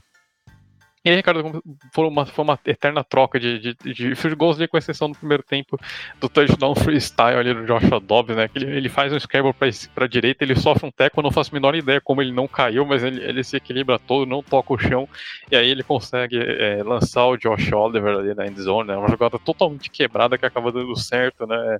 É a Joshua Dobbs Experience essa aí. Aí os Broncos, os Broncos conseguem diminuir um pouquinho a desvantagem, termina o primeiro tempo 10 a 9 logo no início do segundo quarto, do segundo tempo, uh, o, o Joshua Dobbs consegue anotar um touchdown ali, mostrando que ele não tem o menor senso de autopreservação, porque ele se joga mesmo nas corridas desse jeito, né? Ele, ele é grandalhão, ele é difícil de ser derrubado, ele não tem medo de encarar os, os, os defensores, ele faz um touchdown ali arrastando todo mundo ao melhor estilo Ken Newton ali, entrando na zone, dando, é, quebrando o teco, arrastando o defensor. Então, Josh Dobbs coloca os Vikings com uma posse completa de vantagem. E aí vem mais um turnover, né? O, Alexander Madison, que aliás sofre com alguns probleminhas de turnover, né? É, tenta uma corrida pelo meio, acaba tendo, soltando a bola, os Broncos recuperam, marcam mais um field goal, e aí logo em seguida vem a interceptação do, é, do Joshua Dobbs, né? Um passe que a bola é, ele, acabam, os jogadores do Broncos acabam batendo na mão dele e a bola acaba sendo um pato morto ali, que vira uma interceptação fácil dos Broncos, que é convertida de novo em um field goal. Né? Os Vikings conseguem um drive gigantesco ali de quase 8 minutos, que uh, quase 8 minutos, deixa um pouquíssimo tempo no cronômetro para os Broncos. Os Vikings anotam um field goal ali para basicamente que parecia ter matado a partida naquele momento, mas aí Denver, numa, numa grande campanha do Samad Pirine, né, que recebe quatro passes consecutivos ali, ganha 40 jardas. Uh, o running back veteraníssimo ali do Denver Broncos, né, jogador do Cincinnati Bengals, coloca Denver em uma boa posição de campo. E aí Russell Wilson encontra o Cortland Sutton na zone, né? Aliás, precisamos falar sobre o Cortland Sutton, né, Ricardo? Cinco jogos seguidos com pelo menos um touchdown. O não encontrou a zone em duas partidas em toda a temporada, né? Então, o wide receiver dos Broncos reencontrando seus melhor, seu melhor futebol americano, fazendo uma excelente temporada. É um cara que a gente não fala muito, mas que tem muita qualidade, né? O, esse cara para disputar bola, bolas contestadas, ele usa muito bem o, o tamanho dele, tem um excelente controle corporal. Então, uma grande temporada do Cortland Sutton, anota o touchdown que seria ali da vitória, né? E no Sora Vikings até tenta ali na última campanha, mas é, não dá. É, o, o, Joshua Dobbs não consegue conduzir o drive da vitória. No lance ali no desespero, ele não consegue conectar o último passe, e aí Broncos simplesmente finalizam uh, o jogo, né? Então, complicando bastante a vida dos Vikings dentro da divisão, mantendo os Broncos vivos ali na briga do wildcard da IFC é um time chato, né? Um time chato de se enfrentar, mas que talvez ainda falte um pouquinho para ser realmente competitivo contra os melhores times da Conferência Americana. Os Vikings, cara, que estão tão mais vivos do que nunca, sobre dúvida, na, na, briga pelo wildcard, mas é uma, é uma derrota que dói um pouco, né? É, acho que para um time, principalmente um time que vem embalado, perder da forma que perdeu ali. Acho que de consolo, pelo menos, os Vikings vêm jogando bem e enfrentaram um time que também vem embalado, né? Então, acho que é aquela derrota ali para dar uma sacudida na poeira e, e voltar para os trilhos ali, né? Os Vikings têm uma sequência relativamente tranquila contra Bears e Raiders, então dá para sonhar ali em chegar com uma campanha positiva para o jogo contra os para a sequência contra os Lions ali. São dois jogos nas últimas três semanas. Minnesota ainda tem, ainda sonha um pouquinho com uma divisão, mas acho que o wildcard é uma pretensão mais realista ali é, para Joshua Dobbs e companhia. Pois é, então é, vitória dos Broncos no Sunday Night, fechando mais uma rodada, semana 11 da NFL. Analisamos todos os jogos do domingo. Então, Fernando, brigadão aí pela sua participação mais uma vez. E vou te deixar é, a possibilidade. Dessa vez, como não tem um favorito tão destacado, acho que não dá nem para enquadrar como zicada, né? Mas faz a sua análise do Monday Night Football e vamos ver se dessa vez você acerta. Valeu, Ricardo. Obrigado ao Fábio e Amanda que estiveram conosco no primeiro bloco. Muitíssimo obrigado aos nossos caríssimos ouvintes que comentaram aqui mais uma maratona de domingo de NFL. Cara, pois é, né? Rematch do Super Bowl, sempre interessante a gente acompanhar. Bom, como é o rematch do Super Bowl, eu tenho a regra de não apostar contra o Patrick Mahomes em Super Bowls aqui pra frente, eu vou de Kansas City Chiefs, né? Acho que a gente vai ter uma repetição do resultado do, da última final. Acho que os Chiefs ganham um jogo apertado, embora os Eagles estejam no momento melhor. Acredito que os Chiefs encontram formas de vencer esses jogos é, complicados ali contra adversários fortes, né? Os Chiefs, obviamente, é, vindo uma vitória importante contra o Miami Dolphins ali lá em Londres. É, e antes disso também tinham, é, tiveram aquela derrota para os Broncos, mas uh, já se recuperaram. Acho que os Chiefs vão encontrar uma forma de vencer essa partida ali, né? Os Eagles acho que vão conhecer uh, a segunda derrota da temporada, mas de novo, né, Ricardo? Como você disse, é um jogo muito apertado, sem favorito. É, realmente vai ser bem interessante a gente acompanhar esse rematch do Super Bowl, até para ter uma medida exata de como estão as duas conferências, né? A gente está tendo. Uh, os Chiefs liderando ali, um dos líderes da, do lado da NFC, da NFC contra, o contra os Eagles, tem a melhor, a melhor campanha de toda a NFL, obviamente liderando a conferência, vai ser bem interessante, né? Um jogo entre os dois seeds, uns das, das respectivas conferências, vai ser bem divertido essa partida, acho que é um jogaço que poderia tranquilamente ter sido um Sunday Night. Mas de resto é isso, valeu Ricardo, muitíssimo obrigado mais uma vez e bora para a próxima semana, já estamos chegando ali com dois terços de temporada completada, basicamente, né? Então, afunilando cada vez mais, logo logo estamos nos playoffs. Poderia realmente ser o Sunday Night, ainda mais comparando com o jogo que foi o Sunday Night Football da rodada, né? Mas é isso. Valeu, Fernando. Brigadão. Estamos, estaremos de volta na semana que vem. Não sei se comigo ou com o André, acho que com o André, mas teremos mais um Domingo de NFL na próxima semana. Você que esteve com a gente, muito obrigado. Esperamos vocês aqui novamente no podcast do The Playoffs. Lembrando que esse podcast é produzido pelo estúdio WPcom grave também seu podcast, mande mensagem para o Pix e tire suas dúvidas pelo número 54996205634 ou acesse o site grupowpcom.com.br barra estúdio para conhecer mais dos serviços da WP.